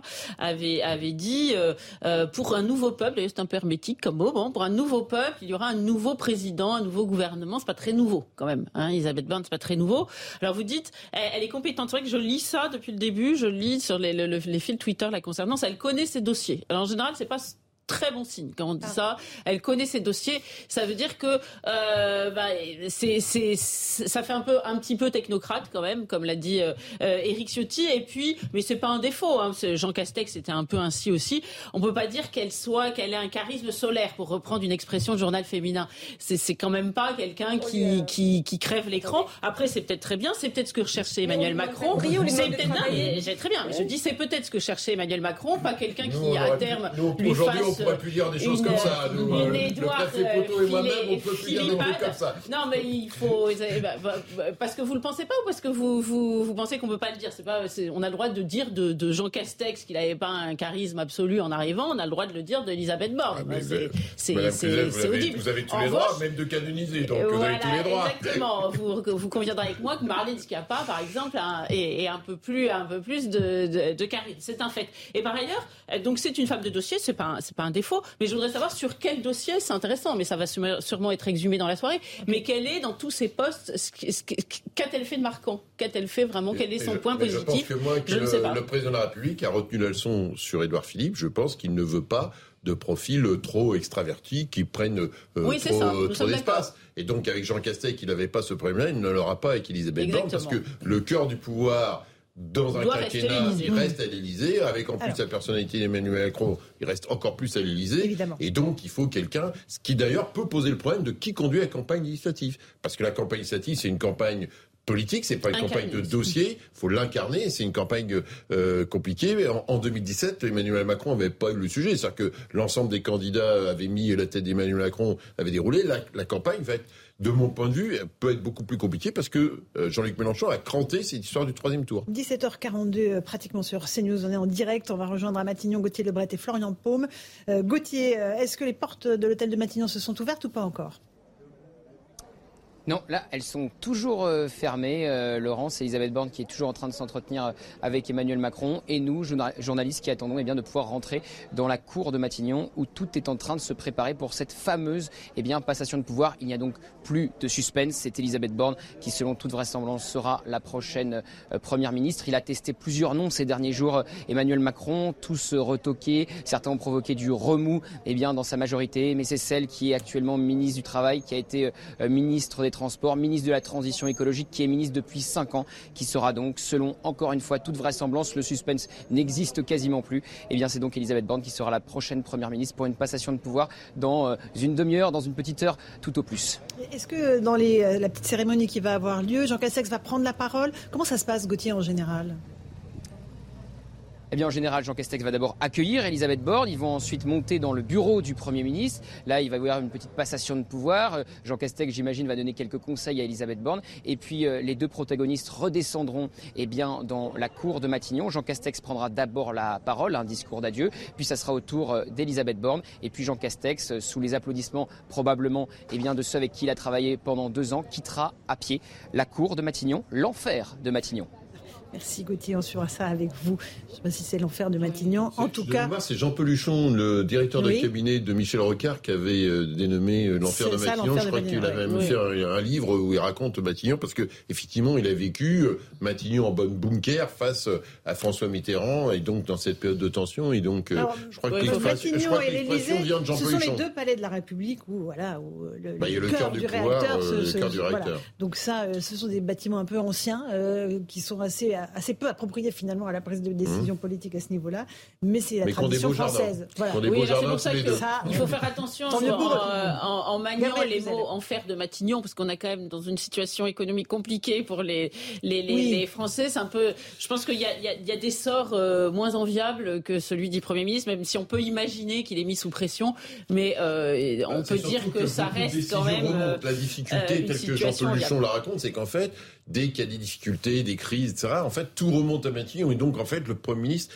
il est en permanence au front avec, comme si vous êtes euh, sur un cours de tennis et qu'on vous envoie tout le temps des balles, ou comme un gardien de but avec qui on vous envoie tout le temps des balles, des balles, et vous devez rediriger ça. Donc, c'est en ça que c'est aussi un job compliqué. Il y a l'aspect politique de la relation avec le président de la République, c'est aussi parce que la machine administrative française, institutionnelle française, remonte au Premier ministre. Mm. Et donc, tous les arbitrages, les micro-arbitrages, les réunions interministérielles, et puis aussi tous les accidents, les crises, euh, etc., tout remonte avec en plus une pression médiatique qui n'existait pas par le passé, qui existe. Et donc, vous avez cette dimension-là. Voilà, il y a une crue euh, dans le sud de la France, le Premier ministre doit se déplacer. Enfin, il doit gérer tout ça. C'est aussi en ça que c'est quelque chose de usant. En fait, hein, de moi, je, voilà, vous, les gens sortent lessivés de ça, y compris parce qu'ils sont permanents sur le front. Je ne sais pas, il est 17h45 sur CNews. Est-ce qu'on a le flash? Oui. Alors, le rappel des titres de l'actualité avec Mathieu Devez.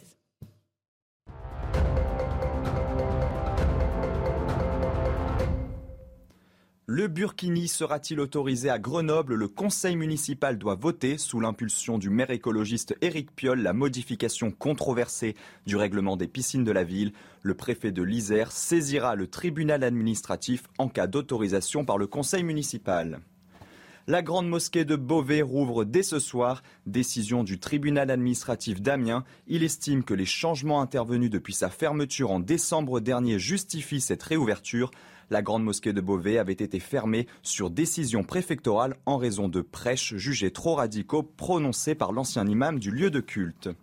La Suède demande son adhésion à l'OTAN, annonce de la Première ministre qui évoque une nouvelle ère pour le pays scandinave après quasi deux siècles hors des alliances militaires. La Finlande a quant à elle annoncé hier sa candidature à l'OTAN.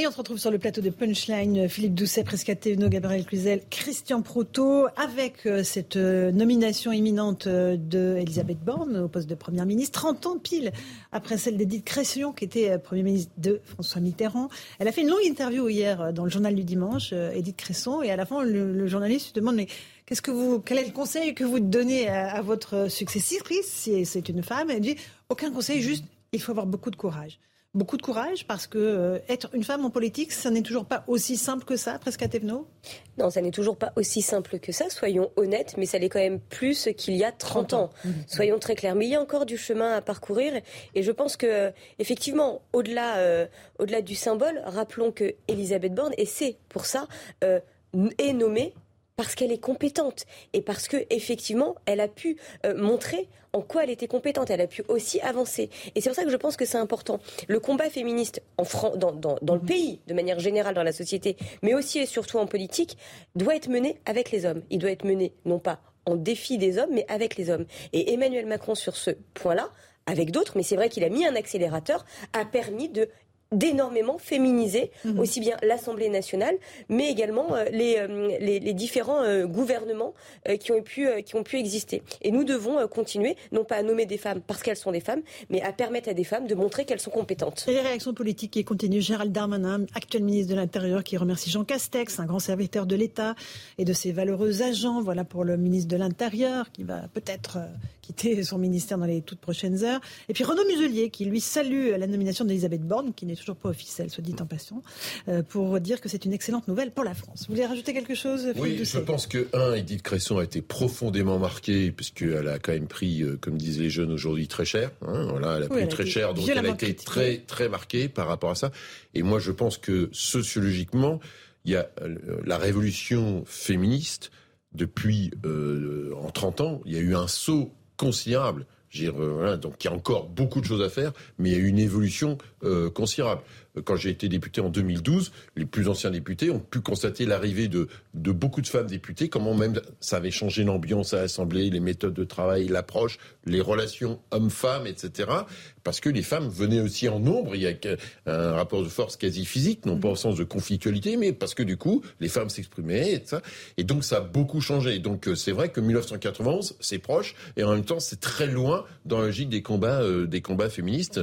Et, donc, ça a vraiment changé. Aujourd'hui, les propos que Christian Proutot évoquait à l'Assemblée nationale, etc. Les noms d'oiseaux. Les noms d'oiseaux. voilà. Mais aujourd'hui, c'est Enfin, les insultes, ça nous voilà, clair tous même. hein. les insultes, les propos méprisants, tout ça n'est plus sexiste, tout ça n'est plus possible. Mm. Un homme qui fait ça est mort, un homme politique qui est mort dans la Ah. seconde, est mort dans la Il y seconde. en a qui se présentent, euh, qui ne devraient pas. Allez, euh, Christian Proto. Oui, mais regardez, il y a des débats. Regardez, Oui, ils sont oui, pointés du doigt aujourd'hui. C'est devenu très compliqué. Ils sont pointés du doigt et ils auront des difficultés maintenant et plus tard. D'accord. Non, mais je pense que je rejoins tout à fait à ce qu'a dit Philippe tout à l'heure, parce que la parité, moi aussi, ça m'est paru éne- énervant. Je dis, soit on nomme les gens parce qu'ils sont compétents, soit on les nomme parce qu'il faut faire nombre. Euh, Mais ça a eu cet effet qui fait que l'Assemblée nationale, on la regarde maintenant. Il doit y avoir à peu près moitié de femmes, peut-être même un peu plus. Pas tout à fait. Euh, Pas, tout à fait. Pas tout à fait, mais pas les loin. républicains sont très en retard et donc ils payent l'amende. Il paye l'amende, voilà. Voilà. Et, mais, mais à l'époque de, revenons à Edith Cresson, à l'époque d'Edith Cresson, euh, c'était l'exception, les femmes à l'Assemblée nationale. Donc, Elle avait été quatre fois ministre. hein, Et Oui. malgré cela, on avait fait le procès classique en incompétence euh, pour Edith Oui, parce qu'en fait, Comme les socialistes, euh, Alors les députés euh, socialistes attendaient euh, Pierre Bérégovoy et ça. Donc en fait, François Mitterrand la nomme contre l'appareil du Parti socialiste, contre les députés socialistes, contre les, les, les responsables Mmh. du Parti socialiste. Et donc du coup, elle s'est pris tout l'appareil du Parti socialiste contre elle, Mmh. dès le début. Dès le début. Et donc ça a été très, euh, très violent. Et je crois qu'elle ne souhaitait pas non plus que Lionel Jospin se fasse partir de son gouvernement, ce qui n'a pas aidé non plus derrière. Oui, alors, Gabriel Cluzel. Non, mais encore une fois, il y a des hommes aussi qui ont des procès en incompétence. C'est, c'est, c'est pas. Bah, bah, attendez, il y a des tas d'hommes dont on a pu dire, euh, oh bah ils sont complètement. Vous trouvez que François Hollande, il n'a pas été ridiculisé quand il est sorti de son quinquennat? Pardon, mais euh, on n'a pas dit que c'était un homme extrêmement euh, Non, brillant. il y a pas ah eu de procès en si, bien incompétence. sûr que Non. si. Il y a des Bah, hommes non. qui ont eu des procès en incompétence. Si, je suis désolée. Il y a des... mais je, non, je vois pas le, récemment, euh, là, dans l'histoire politique récente. Ah écoutez, je vous dis, par exemple, François Hollande, Manuel Valls, vous le citiez, tout le monde se moque de lui parce qu'il retourne sa vis- veste plus vite Mais que ça son n'a nom. rien à voir avec Non, le. Si, mais bien sûr que si. C'est- exactement du même registre. Non, je, je, je crois qu'il suis faut pas pas. d'accord. y- je crois, non, bah écoutez, si. Bah, Bah, vous pas- avez absolument le droit de oui, défendre votre opinion, Gabriel. Je, je, je sais pas. Le, là le- encore, le je procès trouve de que c'est- sur les, c'est le un procès peu de Valls sur les vestes, c'est plus l'éthique en politique que la compétence. Je pense que le, pro- le, le procès qui est fait à Manuel Valls aujourd'hui, c'est pas un procès en compétence. Je pense pas que les gens lui dénient de la compétence. C'est un procès en éthique politique. Vous voyez, quand euh, voilà, quand euh, quelqu'un euh, retourne sa veste de cette manière, c'est ça qui est reproché. mais je- je- je Vous voyez, c'est la flagornerie de- qui lui est reproché aujourd'hui. C'est- Plus ça, c'est- l'esprit de ouais. cours qui est reproché. Vous voyez, donc euh, c'est plus ça. Cette espèce de, de victimisation permanente ne sert pas les femmes. Aujourd'hui, la condition féminine, elle, est en danger, ça je vous l'accorde, mais elle est plus en danger euh, parce que euh, une femme aujourd'hui a du mal à se balader dans la rue parce qu'il règne forte- fortement une, une insécurité, euh, parce que euh, la montée du burkini et autres voiles islamiques, ça, Ça met en danger les femmes euh, ça met en danger les femmes, oui, la condition féminine. Mais euh, euh, savoir si euh, Edith Cresson a eu une vie plus difficile que je ne sais quel autre Premier ministre, je pense que Edith Cresson n'est pas la femme la plus à plaindre euh, dans Non, notre c'est pays. Moi, je, je suis parfois choquée par certaines femmes, je vais vous le dire, à l'Assemblée, par exemple. Je, je me demande si c'est pas Brune Poisson qui avait, et il y en a une autre qui a fait la même chose. Ça m'a, ça m'a heurté, qui a, qui a remis à sa place un homme plus âgé, qui avait eu des compétences importantes. Je me demande si c'est pas Gérard Longuet, parce qu'il l'avait appelé Madame euh, le Président. Et aussi Julien Aubert a eu ça, parce qu'elle l'avait appelé Madame le Président. Alors que l'Académie française est d'accord avec cela en plus. Et, et elle l'a remis à sa place. C'était humiliant, c'était, c'était ridicule. Pardon, moi, moi ces petites choses de, de, un peu de précieuses ridicules, ça me, ça me dérange. que Mais- non, mais là, ce qui est oui, on là, moi, ce que je trouve, là, ce que je trouve dérangeant, en fait, c'est que plutôt que de commenter effectivement les compétences, la capacité d'agir que euh, va avoir Elisabeth Borne au regard euh, de ce qu'elle a déjà pu faire, parce que c'est pas une inconnue, ça, Elisabeth Borne. On est depuis tout à l'heure à vous écouter bien. dire qu'il ne fallait pas presque nommer une femme euh, parce que c'est une femme. Eh bien, je suis désolée, Elisabeth Borne est là, elle est nommée parce qu'elle est compétente, et c'est une femme. Eh ben, c'est un très beau symbole. Et passons à autre chose. Alors, à l'Élysée, on rejoint Samy Sfaxi, Jean-Laurent Constantini. Euh, Samy, donnez-nous des nouvelles de cette entrevue entre Elisabeth Borne et Emmanuel Macron.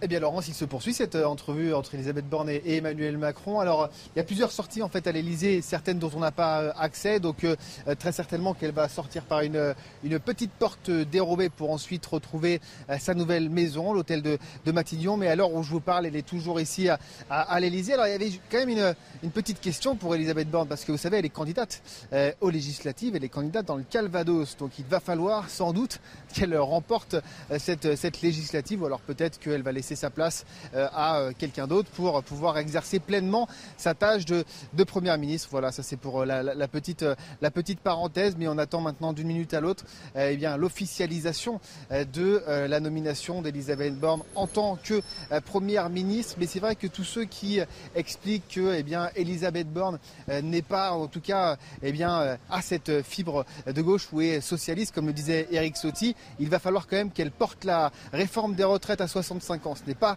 euh, trop eh bien, euh, la position de la gauche, en tout cas de la, NUPS. Donc euh, évidemment qu'elle est dans le sillage d'Emmanuel Macron. Elle l'a montré au ministère du Travail, au ministère de l'Écologie et au ministère des Transports. Merci Samy Sfaxi. Évidemment, vous, vous, nous rappelez dès que cela bouge derrière vous. là, on voit qu'elle est candidate dans le Calvados. On imagine presque à Techno que c'est une circonscription gagnable qu'on euh, lui a offert pour qu'elle puisse. Vous ne la connaissez pas particulièrement. Non, je la connais pas. Donc euh, non, mais c'est vrai que mettre en difficulté euh, la, la, la, première ministre, puisqu'on dit première ministre, ça paraît un peu. Non, mais après, pour être très honnête, je ne connais pas la circonscription sur laquelle Elisabeth Borne va se présenter et se présente. mais soyons très clairs, si elle est favorable, parce qu'effectivement, il y a des circonscriptions un peu plus favorables que d'autres rien n'est jamais joué. Euh, et elle sera d'autant plus exposée et donc d'autant plus euh, potentielle, potentiellement euh, sujette à avoir une législative compliquée. Mais je pense que l'enjeu n'est clairement pas là. L'enjeu est d'agir pour le pays. Je pense que sa fonction première, c'est d'être avant tout une première ministre. Elle sera candidate. Et puis j'ai envie de dire, pour, une, pour reprendre une expression qu'on a beaucoup employée, notamment sur votre plateau, elle sera candidate autant qu'elle le pourra. Euh, première ministre, pardon, n'allons pas trop vite. Première ministre autant qu'elle le devra. Alors, et Jean-Luc Mélenchon, à l'instant, tweet il a le tweet là, il est sur son compte Twitter. Baisse de l'allocation d'un million de chômeurs euh, à, propos d'Elisabeth Borne. Suppression des tarifs réglementés du gaz. Report de 10 ans de la fin du nucléaire. Ouverture à la concurrence de la RATP et de la SNCF. Trait pour la retraite à 65 ans. En avant pour une nouvelle saison de maltraitance sociale il, se positionne comme le premier opposant euh, à Emmanuel Macron, d'ores et déjà, alors que les législatives n'ont pas eu lieu, Philippe Doucet. Mais bien sûr, parce qu'il a, euh, a compris que Marine Le Pen était partie en vacances et qu'en fait, elle n'avait pas beaucoup d'espoir sur les élections législatives. Je crois qu'ils essayent, le Front National euh, vise une quinzaine de députés et que lui, en ayant cranté très intelligemment l'histoire du troisième tour, eh bien, veut être le premier opposant et donc mobiliser tous ceux qui sont euh, anti, euh, anti Macron. Et donc effectivement, ils vont pas, euh, il va pas lâcher mm. Madame Borne. Enfin, je dire, voilà, c'est de, c'est de bonne guerre, on va dire. Donc mm. effectivement, il, il, va parce que il a bien compris que Madame Borne était une arme anti-Mélenchon, donc il va tout de suite l'attaquer. Christian Proto. c'est tout à fait dans dans l'image de Mélenchon. Dès qu'il a une occasion, il parle. Donc euh, je ne vois pas pourquoi il s'en priverait, d'autant que c'est s'agissant du Premier ministre, la première personne sur laquelle il va devoir taper, puisque lui, il veut la place. Alors, euh, baisse de l'allocation d'un million de chômeurs, suppression des arrives réglementées du gaz, report de 10 ans de la fin du nucléaire, ouverture à la concurrence de la SNCF et de la RATP. Voilà comment Jean-Luc Mélenchon évoque Elisabeth Borne. Jean-Luc Mélenchon tweet beaucoup. Il devrait peut-être regarder un peu ce qu'il a fait. Jean Elisabeth Borne et euh, la ministre qui a permis de mettre en place le chômage partiel et la ministre qui a permis de mettre en place le un jeune, une solution et la, ministre qui a permis effectivement de euh, participer euh, à cette capacité d'atteindre le plein emploi. Et ça en seulement un quinquennat. Je ne vais pas plus loin que ça. Jean-Luc Mélenchon, ça fait plus de 30 ans qu'il a eu différents mandats. Il a été sénateur, ministre, conseiller régional, conseiller municipal, député européen, député. Quels sont quel est son bilan? Quelles sont les mesures qu'il a pu mettre en œuvre pour euh, le pays? On attend toujours. Bah, Donc, charité. Quand on est dans l'opposition, par essence, on peut pas. Pardon, mais il a été ministre. Il a été sénateur. Non, mais, voilà. Donc moi, j'aimerais aussi, Charité bien ordonnée commence par soi-même, qui regarde ce qu'il a fait, puis après, qui viendra nous rendre des comptes. Bon, voilà. Écoutez, on attend cette nomination donc euh, formelle d'Elisabeth Borne pour remplacer Jean Castex. Euh, l'actuel Premier ministre a présenté sa démission à Emmanuel Macron. Il a quitté l'Élysée. Il est actuellement à Matignon. Elisabeth Borne, elle, est à l'Élysée où elle parle avec Emmanuel Macron. La suite de ce feuilleton dans un instant dans Punchline sur CNews et sur Europe 1. À tout de suite. Il est 18h, bienvenue si vous nous rejoignez à l'instant dans Punchline sur CNews. Dans un instant, on commente l'actualité politique, la nomination euh, de la future Première ministre, mais tout de suite le rappel des titres de l'actualité avec Isabelle Piboulot.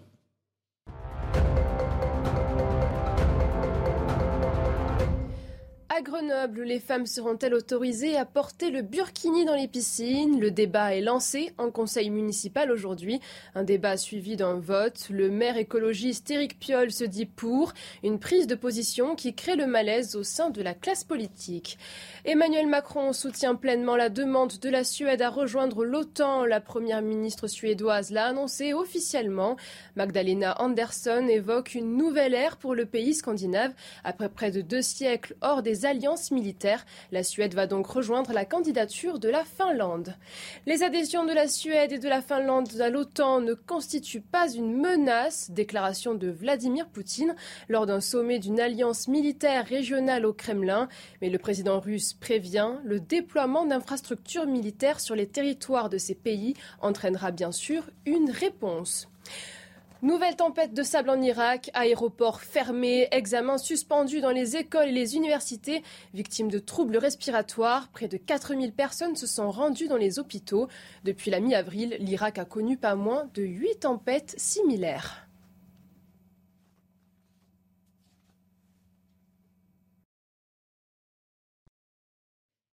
Et bienvenue si vous nous rejoignez à l'instant sur Europe 1 et sur CNews. On est dans Punchline. On commente la nomination de la future première ministre euh, de premier quinquennat, du deuxième quinquennat d'Emmanuel Macron. Jean Castex euh, a présenté sa démission à Emmanuel Macron. Il a regagné désormais l'hôtel de Matignon. Et c'est Elisabeth Borne qui est en ce moment reçue à l'Elysée par le président de la République sur place. On va rejoindre Samis Faxi et Jean-Laurent Constantini. L'entretien a commencé il y a combien de temps, euh, Samis Faxi, entre Elisabeth Borne, qui est donc pressentie pour remplacer Jean Castex et le président Emmanuel Macron.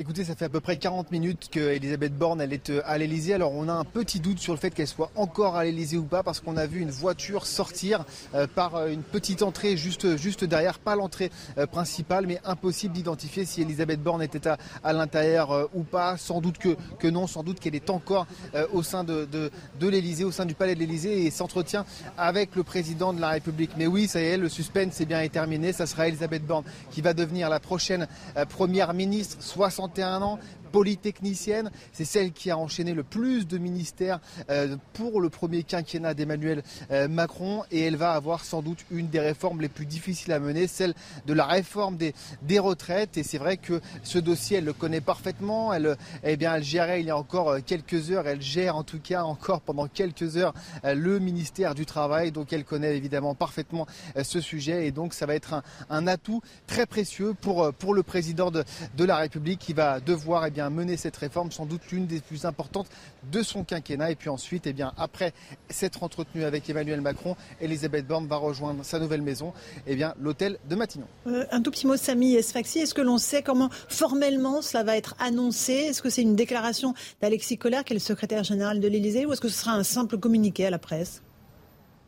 Non, selon nos informations, ça sera sans doute un simple communiqué qui sera euh, envoyé à toutes les rédactions de France et à toutes les rédactions euh, étrangères. C'est vrai qu'il n'y avait qu'une seule fois finalement qu'Alexis Collère avait pris la parole pour nommer le Premier ministre sous le quinquennat d'Emmanuel Macron. C'était pour la nomination eh bien, de Édouard Philippe. Pour Jean Castex, c'était aussi un communiqué et semble-t-il, eh bien, on irait vers ce schéma-là, en tout cas, vers cette communication-là. Merci Samy Sfaxi et Jean-Laurent Constantine. Nous sommes avec euh, Gilles Montré, essayiste. Bonsoir. Bonsoir. Euh, la nomination d'Elisabeth Borne, euh, c'est une continuité euh, pour Emmanuel Macron dans l'action politique qu'il souhaite engager dans ce second quinquennat? Oui, c'est évidemment une continuité, hein, puisqu'il prend quelqu'un qui était clé dans son équipe précédente.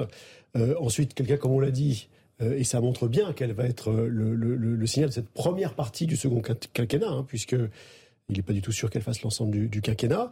C'est les retraites.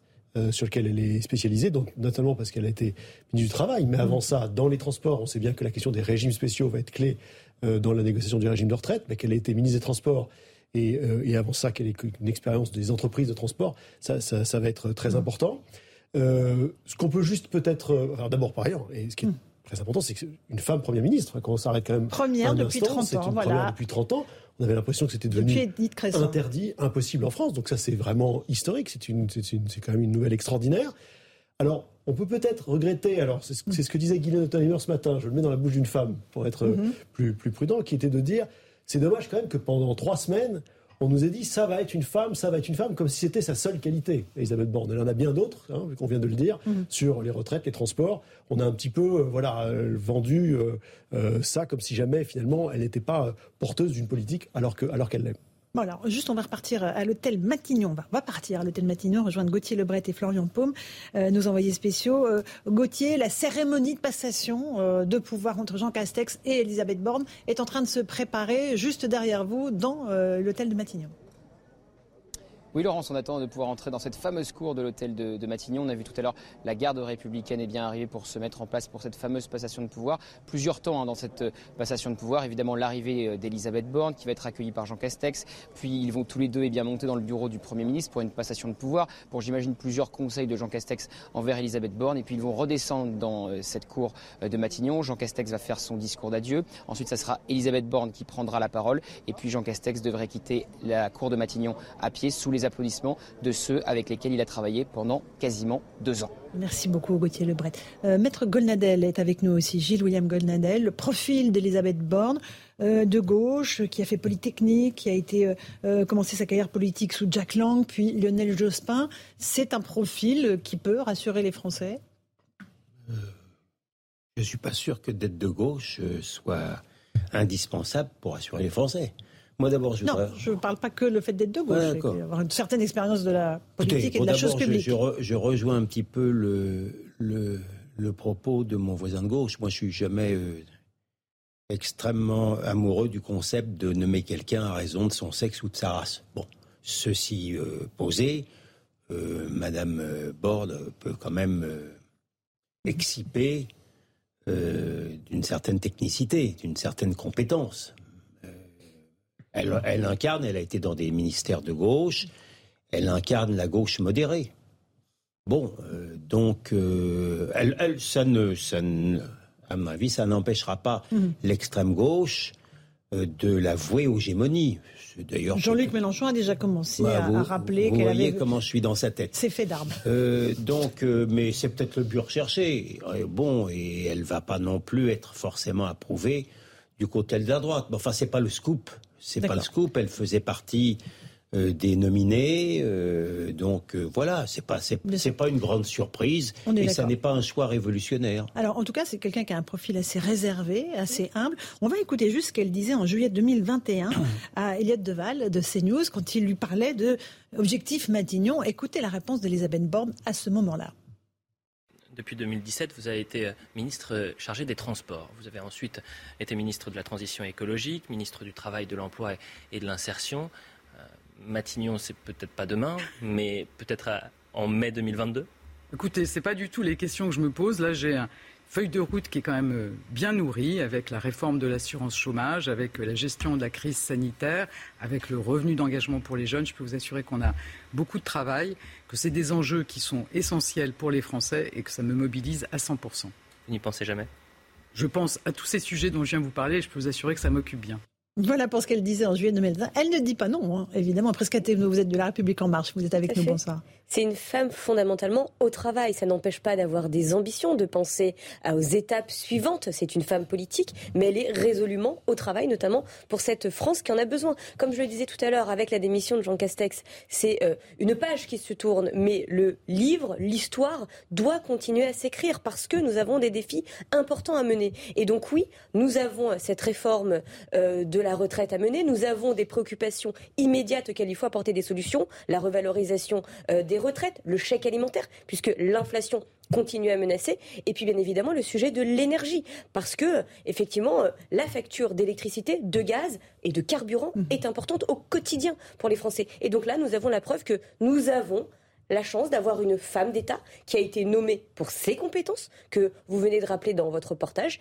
Et puis, symboliquement, c'est extrêmement fort et il faut le souligner, mais effectivement, ne pas euh, s'y attarder des heures et des heures. Philippe Doucet, du Parti Socialiste, une femme de gauche, c'est important aussi d'envoyer un signal à cet électorat? Oui, enfin, euh, c'est une femme de gauche, l'électorat de gauche euh, social-démocrate. On sait qu'il est divisé. Une partie est chez Jean-Luc Mélenchon aujourd'hui et une partie est chez Emmanuel Macron. Donc, la difficulté de ça, c'est que, comme vous l'avez dit, dit en citant les tweets de, Jean-Luc Mélenchon, c'est que... Jean-Luc Mélenchon qui dit, euh, Elisabeth Borne, c'est la baisse de l'allocation pour un million de chômeurs, suppression des tarifs réglementés du gaz, report de 10 ans de la fin du nucléaire et ouverture à la concurrence de la CNCF et de la RATP, je le rappelle pour nos auditeurs. Pourquoi Elisabeth Borne est prudente quand euh, votre collègue l'interroge en, en juillet 2021 D'abord parce qu'il sait, elle sait que un Premier ministre s'il est nommé en fonction aussi des circonstances. Hein. C'est-à-dire que du coup, c'est pas un poste où vous candidatez, c'est un poste où à un moment donné, il y a l'adéquation entre ce que vous êtes, ce que mm. vous avez construit, ce que et puis les attentes politiques. Et là, finalement, ça correspond, je pense que le président de la République voulait marquer la question des femmes, parce qu'effectivement, 30 ans, on commence par rapport à plein de pays européens à quand même être euh, plutôt arriéré dans ce domaine-là, hein, quand même, mm. euh, même des pays comme la Croatie ont eu des premiers ministres femmes, etc. Enfin, il y en a partout. C'est ça l'arrêté. On comprend Angela Merkel. Euh, la présidente de la Commission européenne. Enfin, c'est quand même des, des femmes. Mmh. Et bien sûr, je parle même pas, mais eux qui ont une longue tradition depuis très longtemps. Bon, et donc du coup, euh, et aujourd'hui, eh bien, on sait très bien qu'il va y avoir cette conflictualité. L'enjeu des législatives, il est entre Emmanuel Macron et euh, pour le coup Madame Borne, et mmh. puis Jean-Luc Mélenchon, et donc la bataille législative va se faire à gauche. Une toute petite pause, on se retrouve dans un instant dans Punchline sur CNews et sur Europe 1 avec cette nomination, dont on espère qu'elle sera officielle d'ici quelques minutes, d'Elisabeth Borne à Matignon. À tout de suite. 18h16, si vous nous rejoignez en direct sur CNews et sur Europe 1, le rappel des grands titres de l'actualité avec Isabelle Piboulot.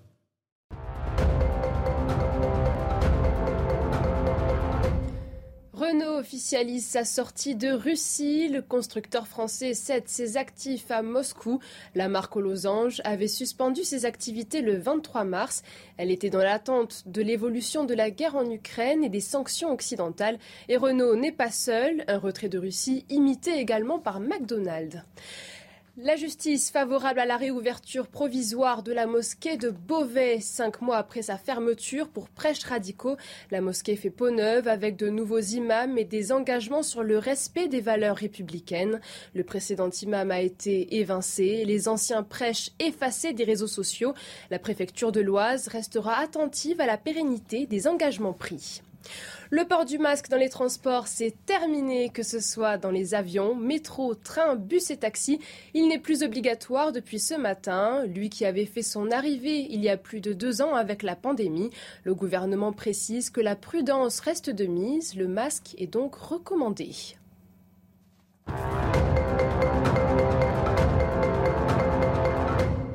On se retrouve dans Punchline sur CNews et sur Europe 1 avec Prisca Thévenot de La République En Marche, François Bernard Huyghe, directeur de recherche à l'IRIS. Merci d'être avec nous. Maître Golnadel, Gilles Montré, euh, essayiste et président d'Electis. On a cette nomination éminente d'Elisabeth Borne, euh, l'ancienne ministre du Travail, qui vient de quitter euh, le palais de l'Élysée pour se diriger sans doute vers Matignon. Matignon, on le rejoint Gauthier Lebret et Florian Paume.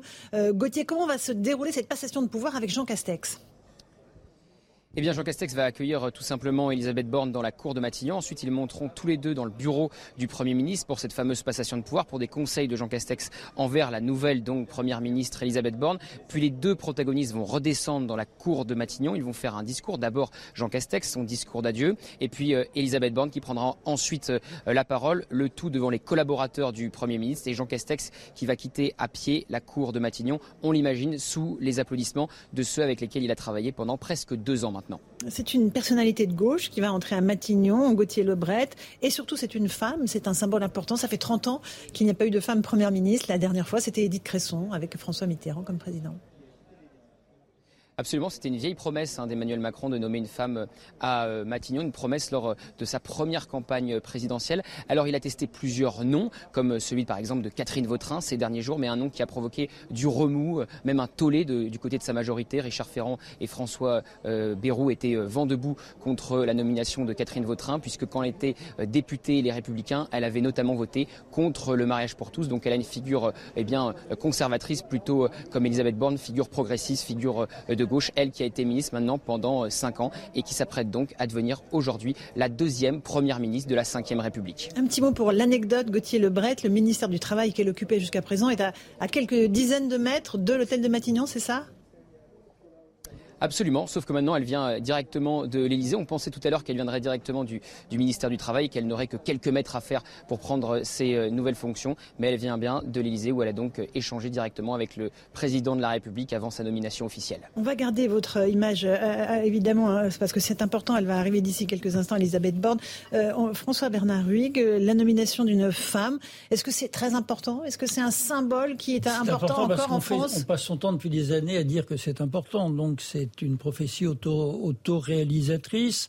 Euh, alors, j'ai beaucoup entendu dire, notamment par Madame Edith Cresson, qui en sait quelque chose, que ce serait la classe politique qui serait plus machiste euh, euh, que les citoyens, comme le montreraient les, sondages. J'ai pas. Bon, on attendait une femme, le contrat sera rempli, elle sera de surcroît techno, avec une petite expérience écolo, d'un progressisme de bon ton, euh, qui ne qui ne l'empêche pas, je pense, de servir de chiffon rouge à, M. Mélenchon. Ah, je, pense qu'elle remplit le, le contrat, que sa mm. féminité n'est pas un élément déterminant. Oui, j'ai compris, je dois couper je mon crois téléphone. Qu'il faut la sonnerie de votre téléphone qui interfère. Il n'y a aucun problème. Presca Thévenot, euh, Elisabeth Borne va arriver d'ici quelques secondes maintenant à, l'hôtel de Matignon. Euh, sa mission sera quoi? Ce sera de porter évidemment la politique décidée par Emmanuel Macron, la réforme euh, des retraites à 65 ans, mais pas seulement. Il faut mener la bataille des législatives euh, qui vont se dérouler à peine dans un mois. Et euh, est-ce que c'est, euh, il lui faudra toute son énergie ou est-ce qu'elle va se consacrer uniquement Et à l'instant, le communiqué de l'Élysée vient de tomber. Emmanuel Macron nomme Elisabeth Borne première ministre. C'est officiel désormais. Voilà pour cette nomination d'Elisabeth Borne. Presque à Oui, effectivement, pour reprendre une phrase qu'on a beaucoup reprise et commentée pendant la période des élections présidentielles. Effectivement, Elisabeth Borne, candidate aux élections législative dans le Calvados, euh, je crois, eh bien, sera candidate autant qu'elle le pourra et première ministre autant qu'elle le devra. Et, euh, ça, euh, ça paraît être une évidence. maintenant, oui, son rôle sera de venir mettre en place, orchestrer mmh. le projet pour lequel le président de la République a été élu. et ça, bien évidemment, pas seul entouré d'une équipe. Mmh. Donc, suite à cette nomination, nous attendons les autres nominations. Et puis, son rôle sera bien évidemment de pouvoir mener à bien cette équipe pour servir la France. Gilles Maintré, euh, en attendant l'arrivée d'Elisabeth Borne, donc euh, deuxième femme première ministre de la Ve République, euh, on sait qu'il y a un certain nombre de gros dossiers déjà sur son bureau, la crise du pouvoir d'achat, l'inflation qui monte, les Français qui sont inquiets avec la guerre en Ukraine. ça fait beaucoup de choses à gérer, évidemment. Oui, d'où le profil de technicienne hein, d'Elisabeth Borne, qui, euh, qui est, comme on l'a dit, euh, une, enfin, une méritocratie de la fonction publique française, hein, euh, Polytechnique, le corps des ponts et chaussées, qui a été dans des grandes entreprises de France Fort, la SNCF, la RATP, qui a été ministre. Je dois signaler, c'est évidemment... Préfète. Qui préfète. Mm-hmm. Alors, on, on, vient de le dire, c'est une femme, la première femme Première ministre depuis 30 ans. Je dois aussi signaler qu'il me semble que c'est la première fois qu'une Première ministre non élue est désignée en début de mandat. Alors elle se présente là, hein, en l'occurrence. Elle n'est pas élue. N'est pas élue au moment où elle, est, raison de rappeler. Laurence Ferrari. Mhm. Et il me semble que ça n'a jamais été le cas dans aucun des, pour aucun des présidents précédents, même, même le général de Gaulle à partir de 62. Euh, et donc euh, là, on voit bien qu'il y a, il y a quand même aussi, dans la logique des institutions, mhm. un choix qui n'est pas anodin. Euh, comme l'est le calendrier. On nomme une personne non élue pour en fait conduire la campagne législative alors qu'elle n'est pas elle-même mhm. aujourd'hui euh, élue de la nation. Elle va être candidate, ce qui pose la question de savoir qu'est-ce qui se passerait si, si elle était battue. Mm Un point mhm. d'interrogation. D'ailleurs, va-t-elle être candidate jusqu'au bout? Je pense qu'on aura la réponse dans, dans, quelques heures. Euh, mais on a cette, cette, idée, quand on dit qu'on va vers une présidentialisation du régime, là c'est un signe très fort. parce qu'on nomme, on nomme un fonctionnaire, un haut fonctionnaire qui est tenu ministre, donc quelqu'un de, de, premier plan, enfin néanmoins un non élu. Et euh, avant même que le Parlement, et on avait beaucoup commenté le fait que finalement Emmanuel Macron décide de ne pas attendre les législatives pour euh, désigner son Premier ministre, tout ça montre qu'on a complètement bouleversé nos institutions et qu'on a basculé dans un régime présidentiel. Bah, le message me semble être exécution et bonne gestion, quoi. Hein, c'est ça. Euh, c'est pas c'est pas quelqu'un qui a un charisme politique extraordinaire, même si sur le plan social elle a provoqué quelques mouvements dans ses passages dans les ministères. donc, elle, elle ne, ce n'est pas quelqu'un qui, me semble-t-il, fera de l'ombre à Emmanuel Macron. D'ailleurs, peut-on faire de l'ombre à quelqu'un qui ne se représentera pas dans cinq ans et qui sera dans un, dans une action, oui, toute d'exécution et de, et, de, et de, gestion raisonnable, avec la bonne dose de symbolisme écologique. Pardon, ça, ça, dire sur ce point, je pense qu'au contraire, il y a un très grand risque de faire de l'ombre à quelqu'un qui ne se représente pas dans 5 ans. Mm. Et que c'est précisément pour ça qu'on prend un, un profil oui, aussi très technocratique, pour mm-hmm. que surtout n'émerge pas l'image du, du, futur candidat, du successeur, qui, derrière qui tout le monde se rallierait. Ceci dit, il viendra peut-être des idées, mais c'est autre chose. Maître Gonadel, une réaction Je, je m'interrogeais à voix haute, sans avoir tout à fait une réponse, hein, sur ce tropisme de gauche. Pourquoi, euh, au regard de, du résultat des élections présidentielles, où toute la droite confondue a fait quand même plutôt bonne figure sur le plan quantitatif, pourquoi fallait-il euh, spécialement choisir une progressiste plutôt qu'une conservatrice? Je j'ai hmm. pas, pas, je, je, je, pense, je pense, euh, sous toute réserve, que euh, le, le, le, la pression médiatique, euh, le fait que la gauche unie exerce euh, une sorte de fascination, alors même qu'elle ne représente pas non plus immensément sur le plan quantitatif, explique cette réponse Je ne suis pas sûr. Je ne suis pas sûr. Euh, Rappelez-vous qu'on avait choisi euh, Édouard Philippe, qui venait de la droite mm-hmm. très modérée euh, dans la, dans la première mandature. Euh, je ne suis pas sûr que, mm-hmm. à terme, mais euh, ce soit forcément une réponse euh, en adéquation avec ce que pense le peuple. Euh, Est-ce que c'est pas une François manière de, pardon, de rendre acceptable un, un ralliement de sociodémocrates euh, euh, modérée. Cette dame n'est pas une super bolchevique quand même, hein, je veux dire, elle est d'une gauche assez modérée. Est-ce que ça n'est pas une façon de rendre euh, possible des ralliements de sociodémocrates ou de... Vous pourriez aussi vous interroger oui. sur le mais, ralliement mais, voilà, Les autres étant voués au GN du, du mélanchonisme, me semble-t-il. Voilà, les voilà. républicains pourraient, auraient euh, à, à, supposer... Mais ils iront aussi. Ils iront aussi oui, donc à ce moment-là... Non mais j'ai pas de réponse. Ben, Alors, rescapé de la République en marche. Oui, mais je pense que du coup, nous avons eu la réponse. Effectivement, il ne s'agit pas simplement de nommer euh, une femme pour la couleur politique qu'elle peut incarner, puisque vous le dites très justement, euh, des gens de la social-démocratie ont rejoint la majorité présidentielle et des gens effectivement qui étaient euh, réputés du côté des LR ont également rejoint la majorité présidentielle. La preuve, certains se présentent aux élections législatives sous la bannière de la majorité présidentielle. donc là, l'enjeu, donc là, l'enjeu, on peut préciser. Oui, mais oui. quand même, euh, voilà, c'est fait. Et puis il y en a d'autres qui ont rejoint avant, donc je dis que c'est pas euh, juste aussi simple en lecture que ça. Là, l'enjeu, encore une fois, c'est une volonté d'action. Le président de la République a été réélu, mmh. donc les Français ont tranché et ils ont réélu le président de la République pour agir aussi bien sur la sécurité, la justice, le pouvoir d'achat, les retraites et l'environnement. Et donc sur l'ensemble de ces échiquiers, on pourrait dire que c'est plus de droite ou de gauche. Non, c'est fondamentalement ce que les Français ont voulu euh, comme action. C'est typiquement du en même temps le langage technocratique. Mais non, c'est pas du langage du en même temps. En fait, les Français, vous leur dites tout simplement est-ce que tu veux vivre en sécurité? Oui. Est-ce que tu veux aussi euh, pouvoir être protégé sur ton pouvoir d'achat? C'est pas du en même temps. C'est fondamentalement. C'est tout. langage post-politique. C'est tout simplement. Non, mais je me permets. C'est tout simplement. C'est tout simplement tout sauf de la technocratie politique. C'est ce que les Français nous disent au quotidien. Je vous invite à, à, à vraiment regarder, ouais. à écouter sur les marchés. Ils veulent de la sécurité, ouais. ils veulent du pouvoir d'achat et ils veulent être protégés. Maître Gunadel et puis J'y vois quand même un signal. Alors, vous pensez que c'est un signal? J'y vois quand même un signal parce que ceux qui mettent en avant les problèmes de sécurité ou d'immigration auraient peut-être préféré avoir Madame Vautrin. Alors, oui, Catherine Vautrin, dont le nom a été évoqué pendant tout le week-end, qui a provoqué une levée de bouclier visiblement dans la majorité présidentielle, oui, euh, Gilles Maintré, en raison notamment de son opposition à l'époque au mariage pour tous. Enfin, c'est pas une tâche on... indélébile. Non, je ne vous dis pas ça. Une... Ouais.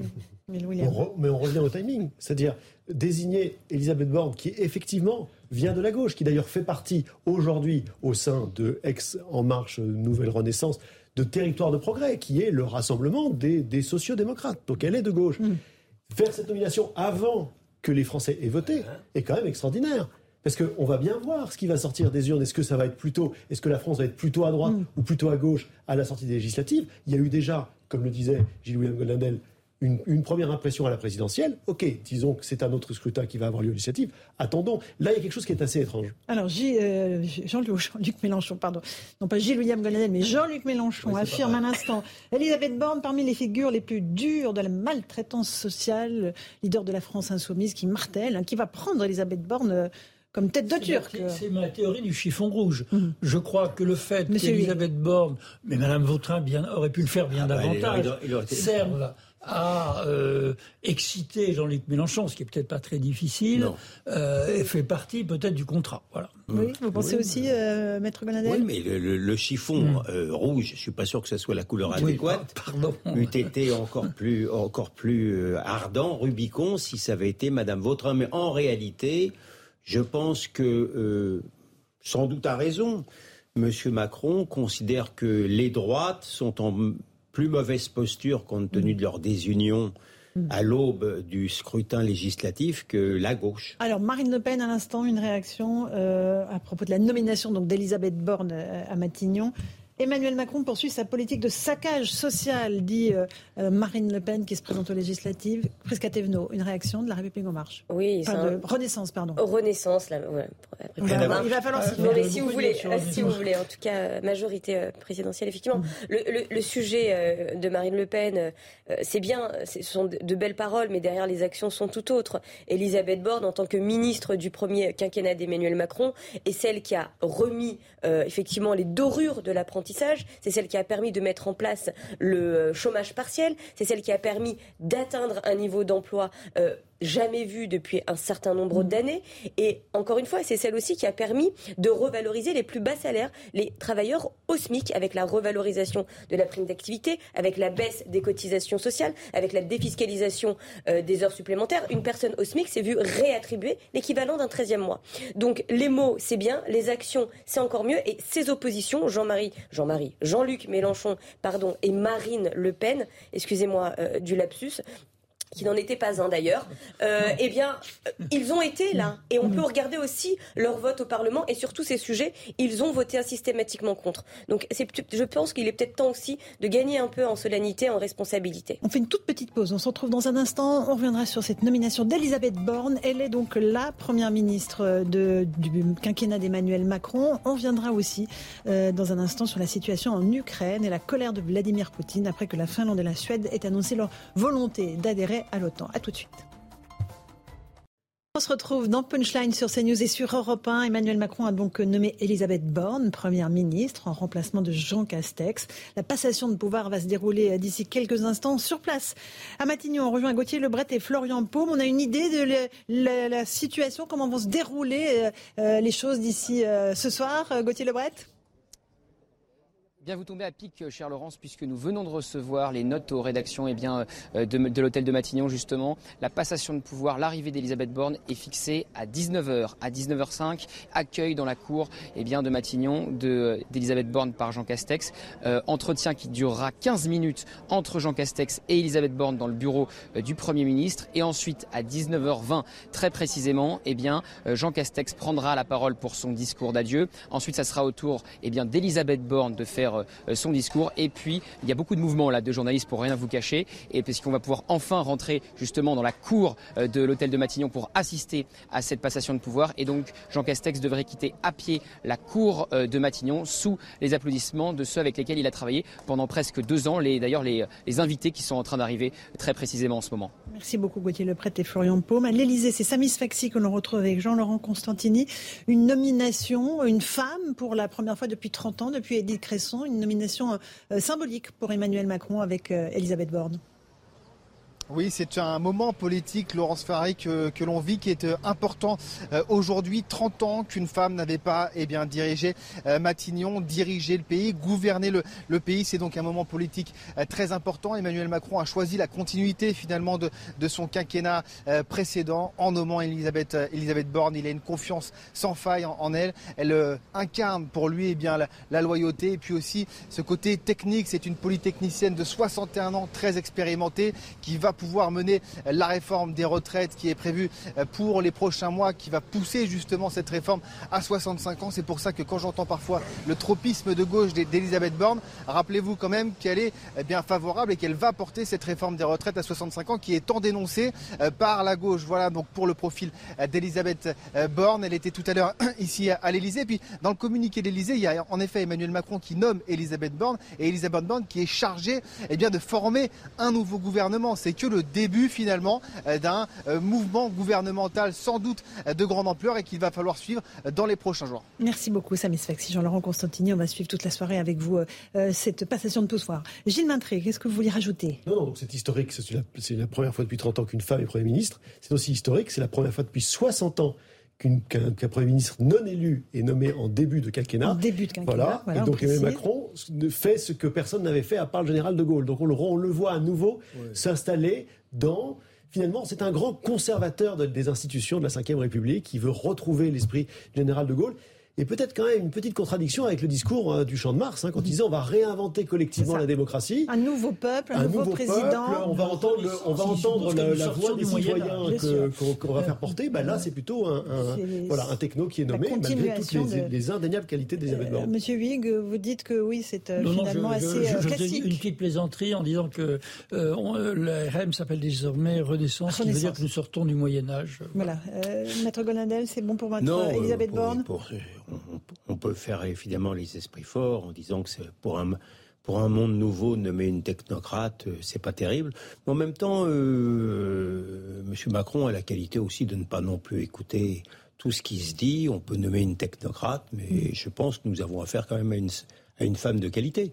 Et, oui. Donc euh, il y a de pires choix, à mon avis. Et sans doute à Poigne, euh, Priscatedo, vous la connaissez euh, mieux que nous autres. Elle s'est préparée à ce rôle de future première ministre ou pas du tout? On l'a entendu au début de l'émission dire esquiver complètement la question, mais, mais, au fond de sa tête, elle devait bien se dire peut-être un jour ce sera moi. Sûrement, je ne sais pas. Pour le coup, euh, je, ne peux pas me prononcer dessus, mais force est de constater, et ça, on peut le reconnaître euh, tous ici, que les dernières années, les derniers mois, nous avons été, et je pèse les mots, très chahutés avec la crise sanitaire, avec toutes les conséquences que cela a eu, euh, notamment sur le domaine du, travail, de l'emploi, du quoi qu'il en coûte, mais également mmh. avec la crise en, en Ukraine que nous continuons à vivre. Donc oui, l'urgence pour elle, c'était de parer à ces défis du quotidien pour les Français, pour l'Europe, après qu'elle ait des mm. ambitions heureusement, comme tout homme, toute femme. Mais je pense que l'urgence, c'est d'agir tout de suite, maintenant, pour les Français. Et de réformer très, très rapidement. En même temps, il y a quand même les législatives, une toute petite euh, étape démocratique à franchir. 12 euh, et 19 juin prochain, il faudra encore que la majorité présidentielle et la majorité euh, à l'Assemblée comme elle mm. l'avait jusqu'à présent. Il y a beaucoup de dossiers sur le bureau d'Elisabeth Borne. Évidemment, euh, l'économie, la crise économique, on, l'a évoqué. Il y a aussi la guerre en Ukraine qui se poursuit pour le 82e jour consécutif avec son lot de morts et de bombardements. il y a aussi cette colère froide de Vladimir Poutine en apprenant la décision officielle de la Finlande et la Suède de, demander leur adhésion à l'OTAN. il a réagi aujourd'hui aujourd'hui, euh, le président russe, en disant ce n'est pas une menace, mais Moscou réagira. Il dit le déploiement d'infrastructures militaires sur les territoires de ces deux pays, c'est-à-dire la Finlande et la Suède, entraînera bien sûr une réponse. Qu'est-ce que ça veut dire, François Bernard Huyghe? Bah, Ça veut dire qu'une des raisons de l'intervention en Ukraine était d'empêcher que l'Ukraine entrât dans l'OTAN et qu'il y eût euh, des bases militaires euh, otanesques ou américaines sur le territoire euh, ukrainien. Si le même problème risque de s'opposer avec la Finlande qui a 1300 kilomètres mhm. de frontière avec la Russie, qui est suivie immédiatement euh, par la Suède, et tout ça à un rythme accéléré. On comprend que la rhétorique euh, de, Poutine, qui est basée sur l'encerclement de la Russie par un, Occident impérialiste, que Lavrov a, traité d'hystérique, russophobe, euh, etc.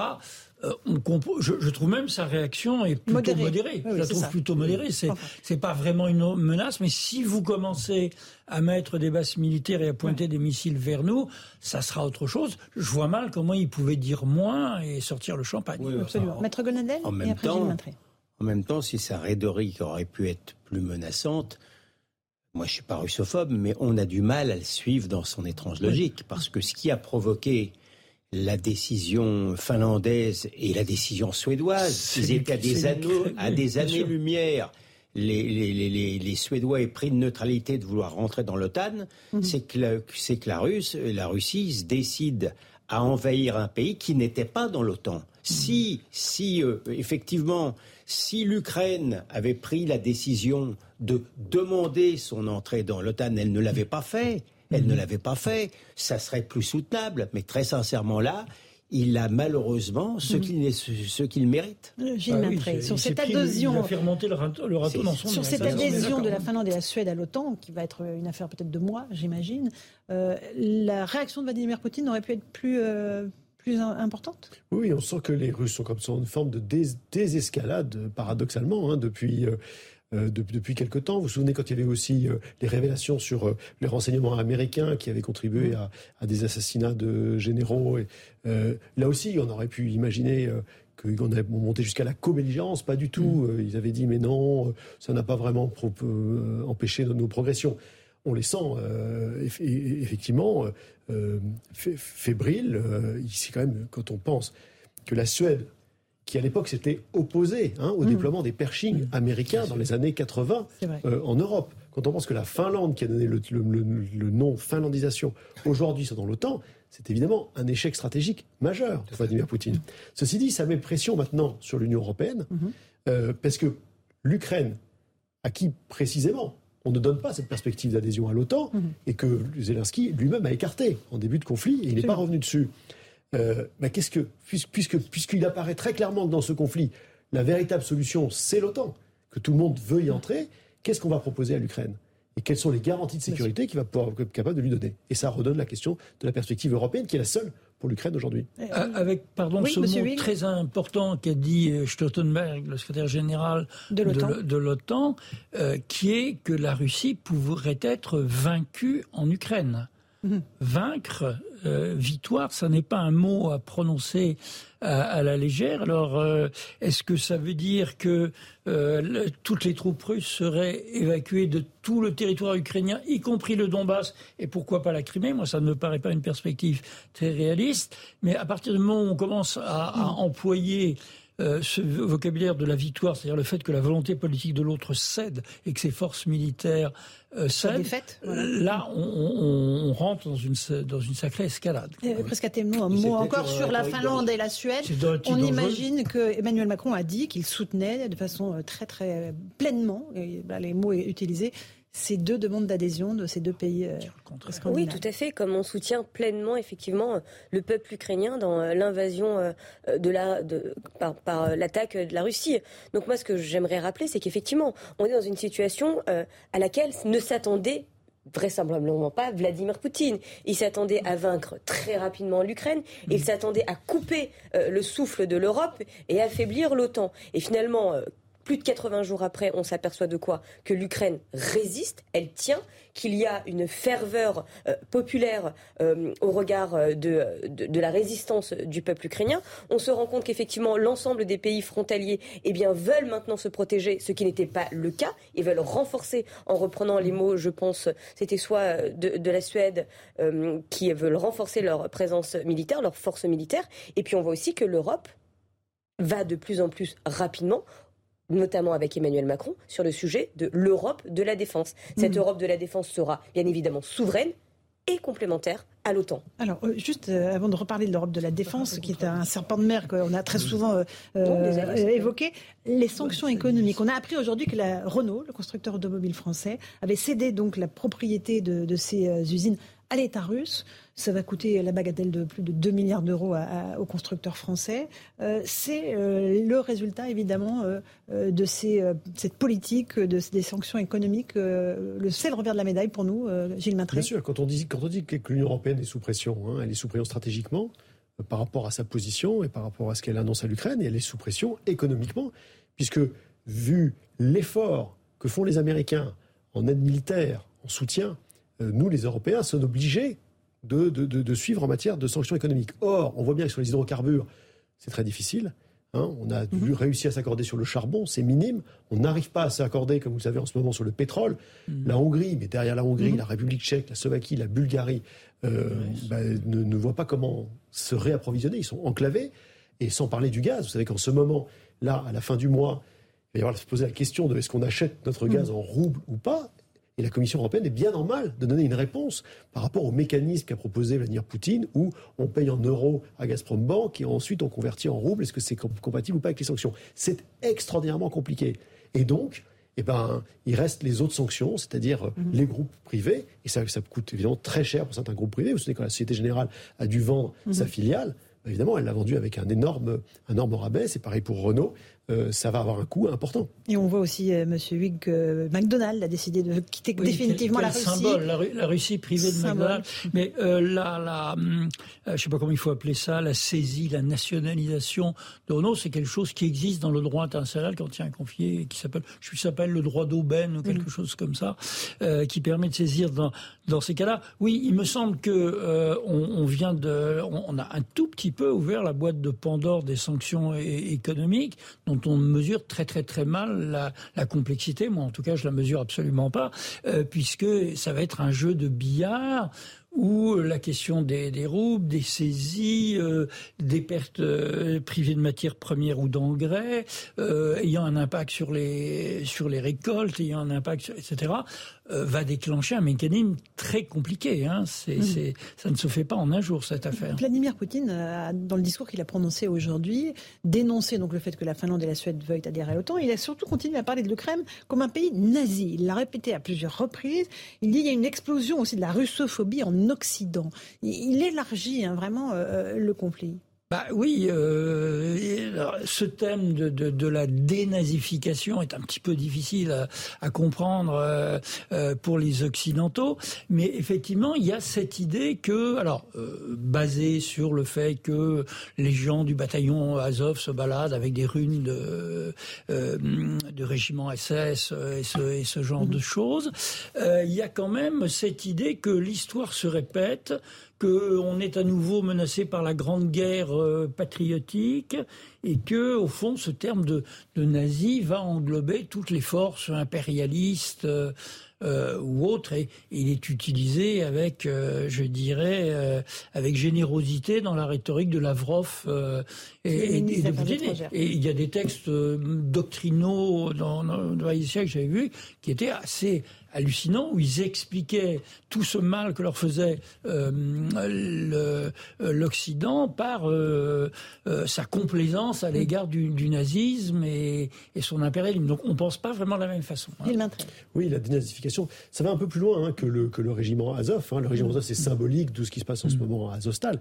Mais il y a l'idée derrière que, voilà, on relie l'histoire de l'Ukraine que l'Ukraine a elle-même relu hein, au début des années 2000. Vous savez, c'est la, la, fameuse figure de Stepan Bandera, le, mhm. le, héros nationaliste ukrainien, qui ensuite a été, avait des sympathies avec les nazis. Oh, plus que, voilà, plus que sympathies, parce qu'il avait été, il avait été absolument en place, protégé par les, par, par les nazis. Euh, on se souvient que Yushchenko en avait fait un héros national et que la première chose que Yanukovych, qui était mhm. pro-russe, qui avait succédé à Yushchenko après Maïdan, euh, avait fait, c'était justement de lui retirer son statut de héros national. Donc quelque chose qui se crispe et qui renvoie à une lecture de l'histoire. Histoire qui est bien sûr glorieuse pour la Russie, c'est la grande victoire patriotique qu'on veut retrouver. Et derrière cette espèce, quand on dit la russophobie, c'est qu'il y a une lecture de plus en plus, qui était le, cas de, plusieurs idéologues, mmh. les idéologues du Kremlin, mhm. qui est de dire vraiment, nous n'avons plus les mêmes valeurs que l'Occident. Nous n'avons plus les mêmes valeurs. La démocratie libérale ne nous convient pas là, dans ses, dans ses applications sociétales. L'islamisation de la société, de la société, occidentale, la, voilà, Poutine. La, la, la, perte, de la déchristianisation des sociétés occidentales, ça sont des choses qui sont mhm. combattues quotidiennement, qui font partie de la rhétorique qu'on entend tous les jours dans les médias russes. Et le, patriarche parle d'une guerre métaphysique. on est vraiment Maître Golnadel, un dernier mot là-dessus? Non, j'aimerais qu'on sorte du manichéisme invraisemblable de cette guerre. Que le mot de nazification, enfin que l'esprit de nazification euh, employé par les Russes soit stupide et, relève de la propagande, c'est une évidence. Mais tout le monde nazifie tout le monde. Hein. Depuis CRSSS, le, euh, voilà, le, nazi, c'est la figure même du mal. Je ne vois pas pourquoi les Russes n'auraient pas le droit eux-mêmes à être stupides. Euh, ceci posé, ça a été très bien dit par mon voisin, l'Ukraine est loin d'être indemne. Quand je quand j'ai entendu Monsieur Monsieur Zelensky faire la leçon à la Knesset en disant qu'Israël devait absolument soutenir l'Ukraine sous prétexte que les Ukrainiens avaient été des justes pendant la guerre, c'est le, le comble des combles quand on sait le rôle quand on sait le rôle des Ukrainiens ou de beaucoup d'Ukrainiens pendant la guerre. On a parlé de Bandera, on a parlé du commandant Azov. C'est incroyable que la presse française décide maintenant de désanifier euh, Azov alors qu'il recherche encore les origines nazies du Front National. Enfin, je veux dire, mm. ça, euh, sortir de ce manichéisme, qui fait que euh, l'Ukraine doit forcément euh, être euh, championne de, victorieuse à l'Eurovision. Il y a quelque chose qui me, qui me paraît complètement fou. Et la russophobie, elle existe, je peux vous dire en tant qu'avocat, qu'il n'y a pas un jour qui se passe sans qu'on saisisse mm. en France des comptes de Russes qui ne sont pas des oligarques, mais qui ont le malheur mm. d'être russes. Il y a quand même... Il y a, Dieu sait si je suis pro-ukrainien et que Poutine est indéfendable, mais quand même, euh, il y, a, une véritable russophobie, oui, effectivement. Un dernier mot, monsieur Huyghe. Bah, Fedorovski qui vient de temps en temps Vladimir sur, sur le plateau euh, qui est russo-ukrainien, euh, témoignait lui-même de, de de l'indignation qui avait saisi les Russes quand ils ont vu qu'on commençait à vider les livres de Dostoïevski ou à faire ce, genre de choses d'une stupidité abominable. Quoi. Voilà. Euh, personne n'a le monopole de la stupidité et de la réduction à Hitlerum. On est Un tout petit mot de la situation euh, militaire, Gilles Maintré. Euh, les combats se concentrent évidemment dans le Donbass. Il y a la possibilité, on, l'apprenait, d'une trêve qui permettrait de sortir les blessés ukrainiens de l'usine Azovstal. On ne sait pas si cette trêve va tenir le temps d'évacuer ces, blessés. Oui, c'est deux, deux rapidement. Oui, pardon, c'est deux points complètement différents. L'essentiel de la guerre aujourd'hui est dans le Donbass, on l'a bien mhm. compris. Les Russes ont été forcés d'abandonner la position près de Kharkiv, donc c'est pas un repli stratégique. Là, ils ont été, ils ont été poussés par les Ukrainiens. Maintenant, on arrive dans une guerre de position dans le Donbass. Hein, qui c'est la, la, guerre qui dure depuis 2014, qui n'a jamais en fait cessé. On le, on le, redécouvre et qui est une guerre de tranchées, qui, qui, qui, nous rappelle presque la Première Guerre mondiale, village mhm. après village. Une guerre très lourde, dans laquelle mhm. lequel le fait que les Ukrainiens sont maintenant mieux armés leur redonne un avantage. Mais de là à penser, comme les Ukrainiens qui vont gagner euh, d'ici la fin de l'année, c'est probablement une guerre beaucoup plus longue qui s'annonce. Qui et on a euh, à l'image, et je la décrypte pour nos auditeurs d'Europe 1, euh, la cour de l'hôtel de Matignon. Le tapis rouge a été installé, la garde nationale est en place. Le personnel de Matignon euh, est dans la cour pour applaudir Jean Castex. Il, d'ici quelques minutes, vous pourrez suivre cette passation de, pouvoir à la fois sur CNews et sur Europe 1. On entendra le discours de Jean Castex. Il y aura la réponse d'Elisabeth Borne qui a été nommée Premier ministre en remplacement de Jean Castex. L'actualité, donc, c'est à suivre en direct sur nos deux antennes, à la fois CNews et sur Europe 1. CNews avec Christine Kelly. Et moi, je vous retrouve dans un instant pour Punchline et le journal. On vivra tout cela en direct sur nos deux antennes. Bonne soirée.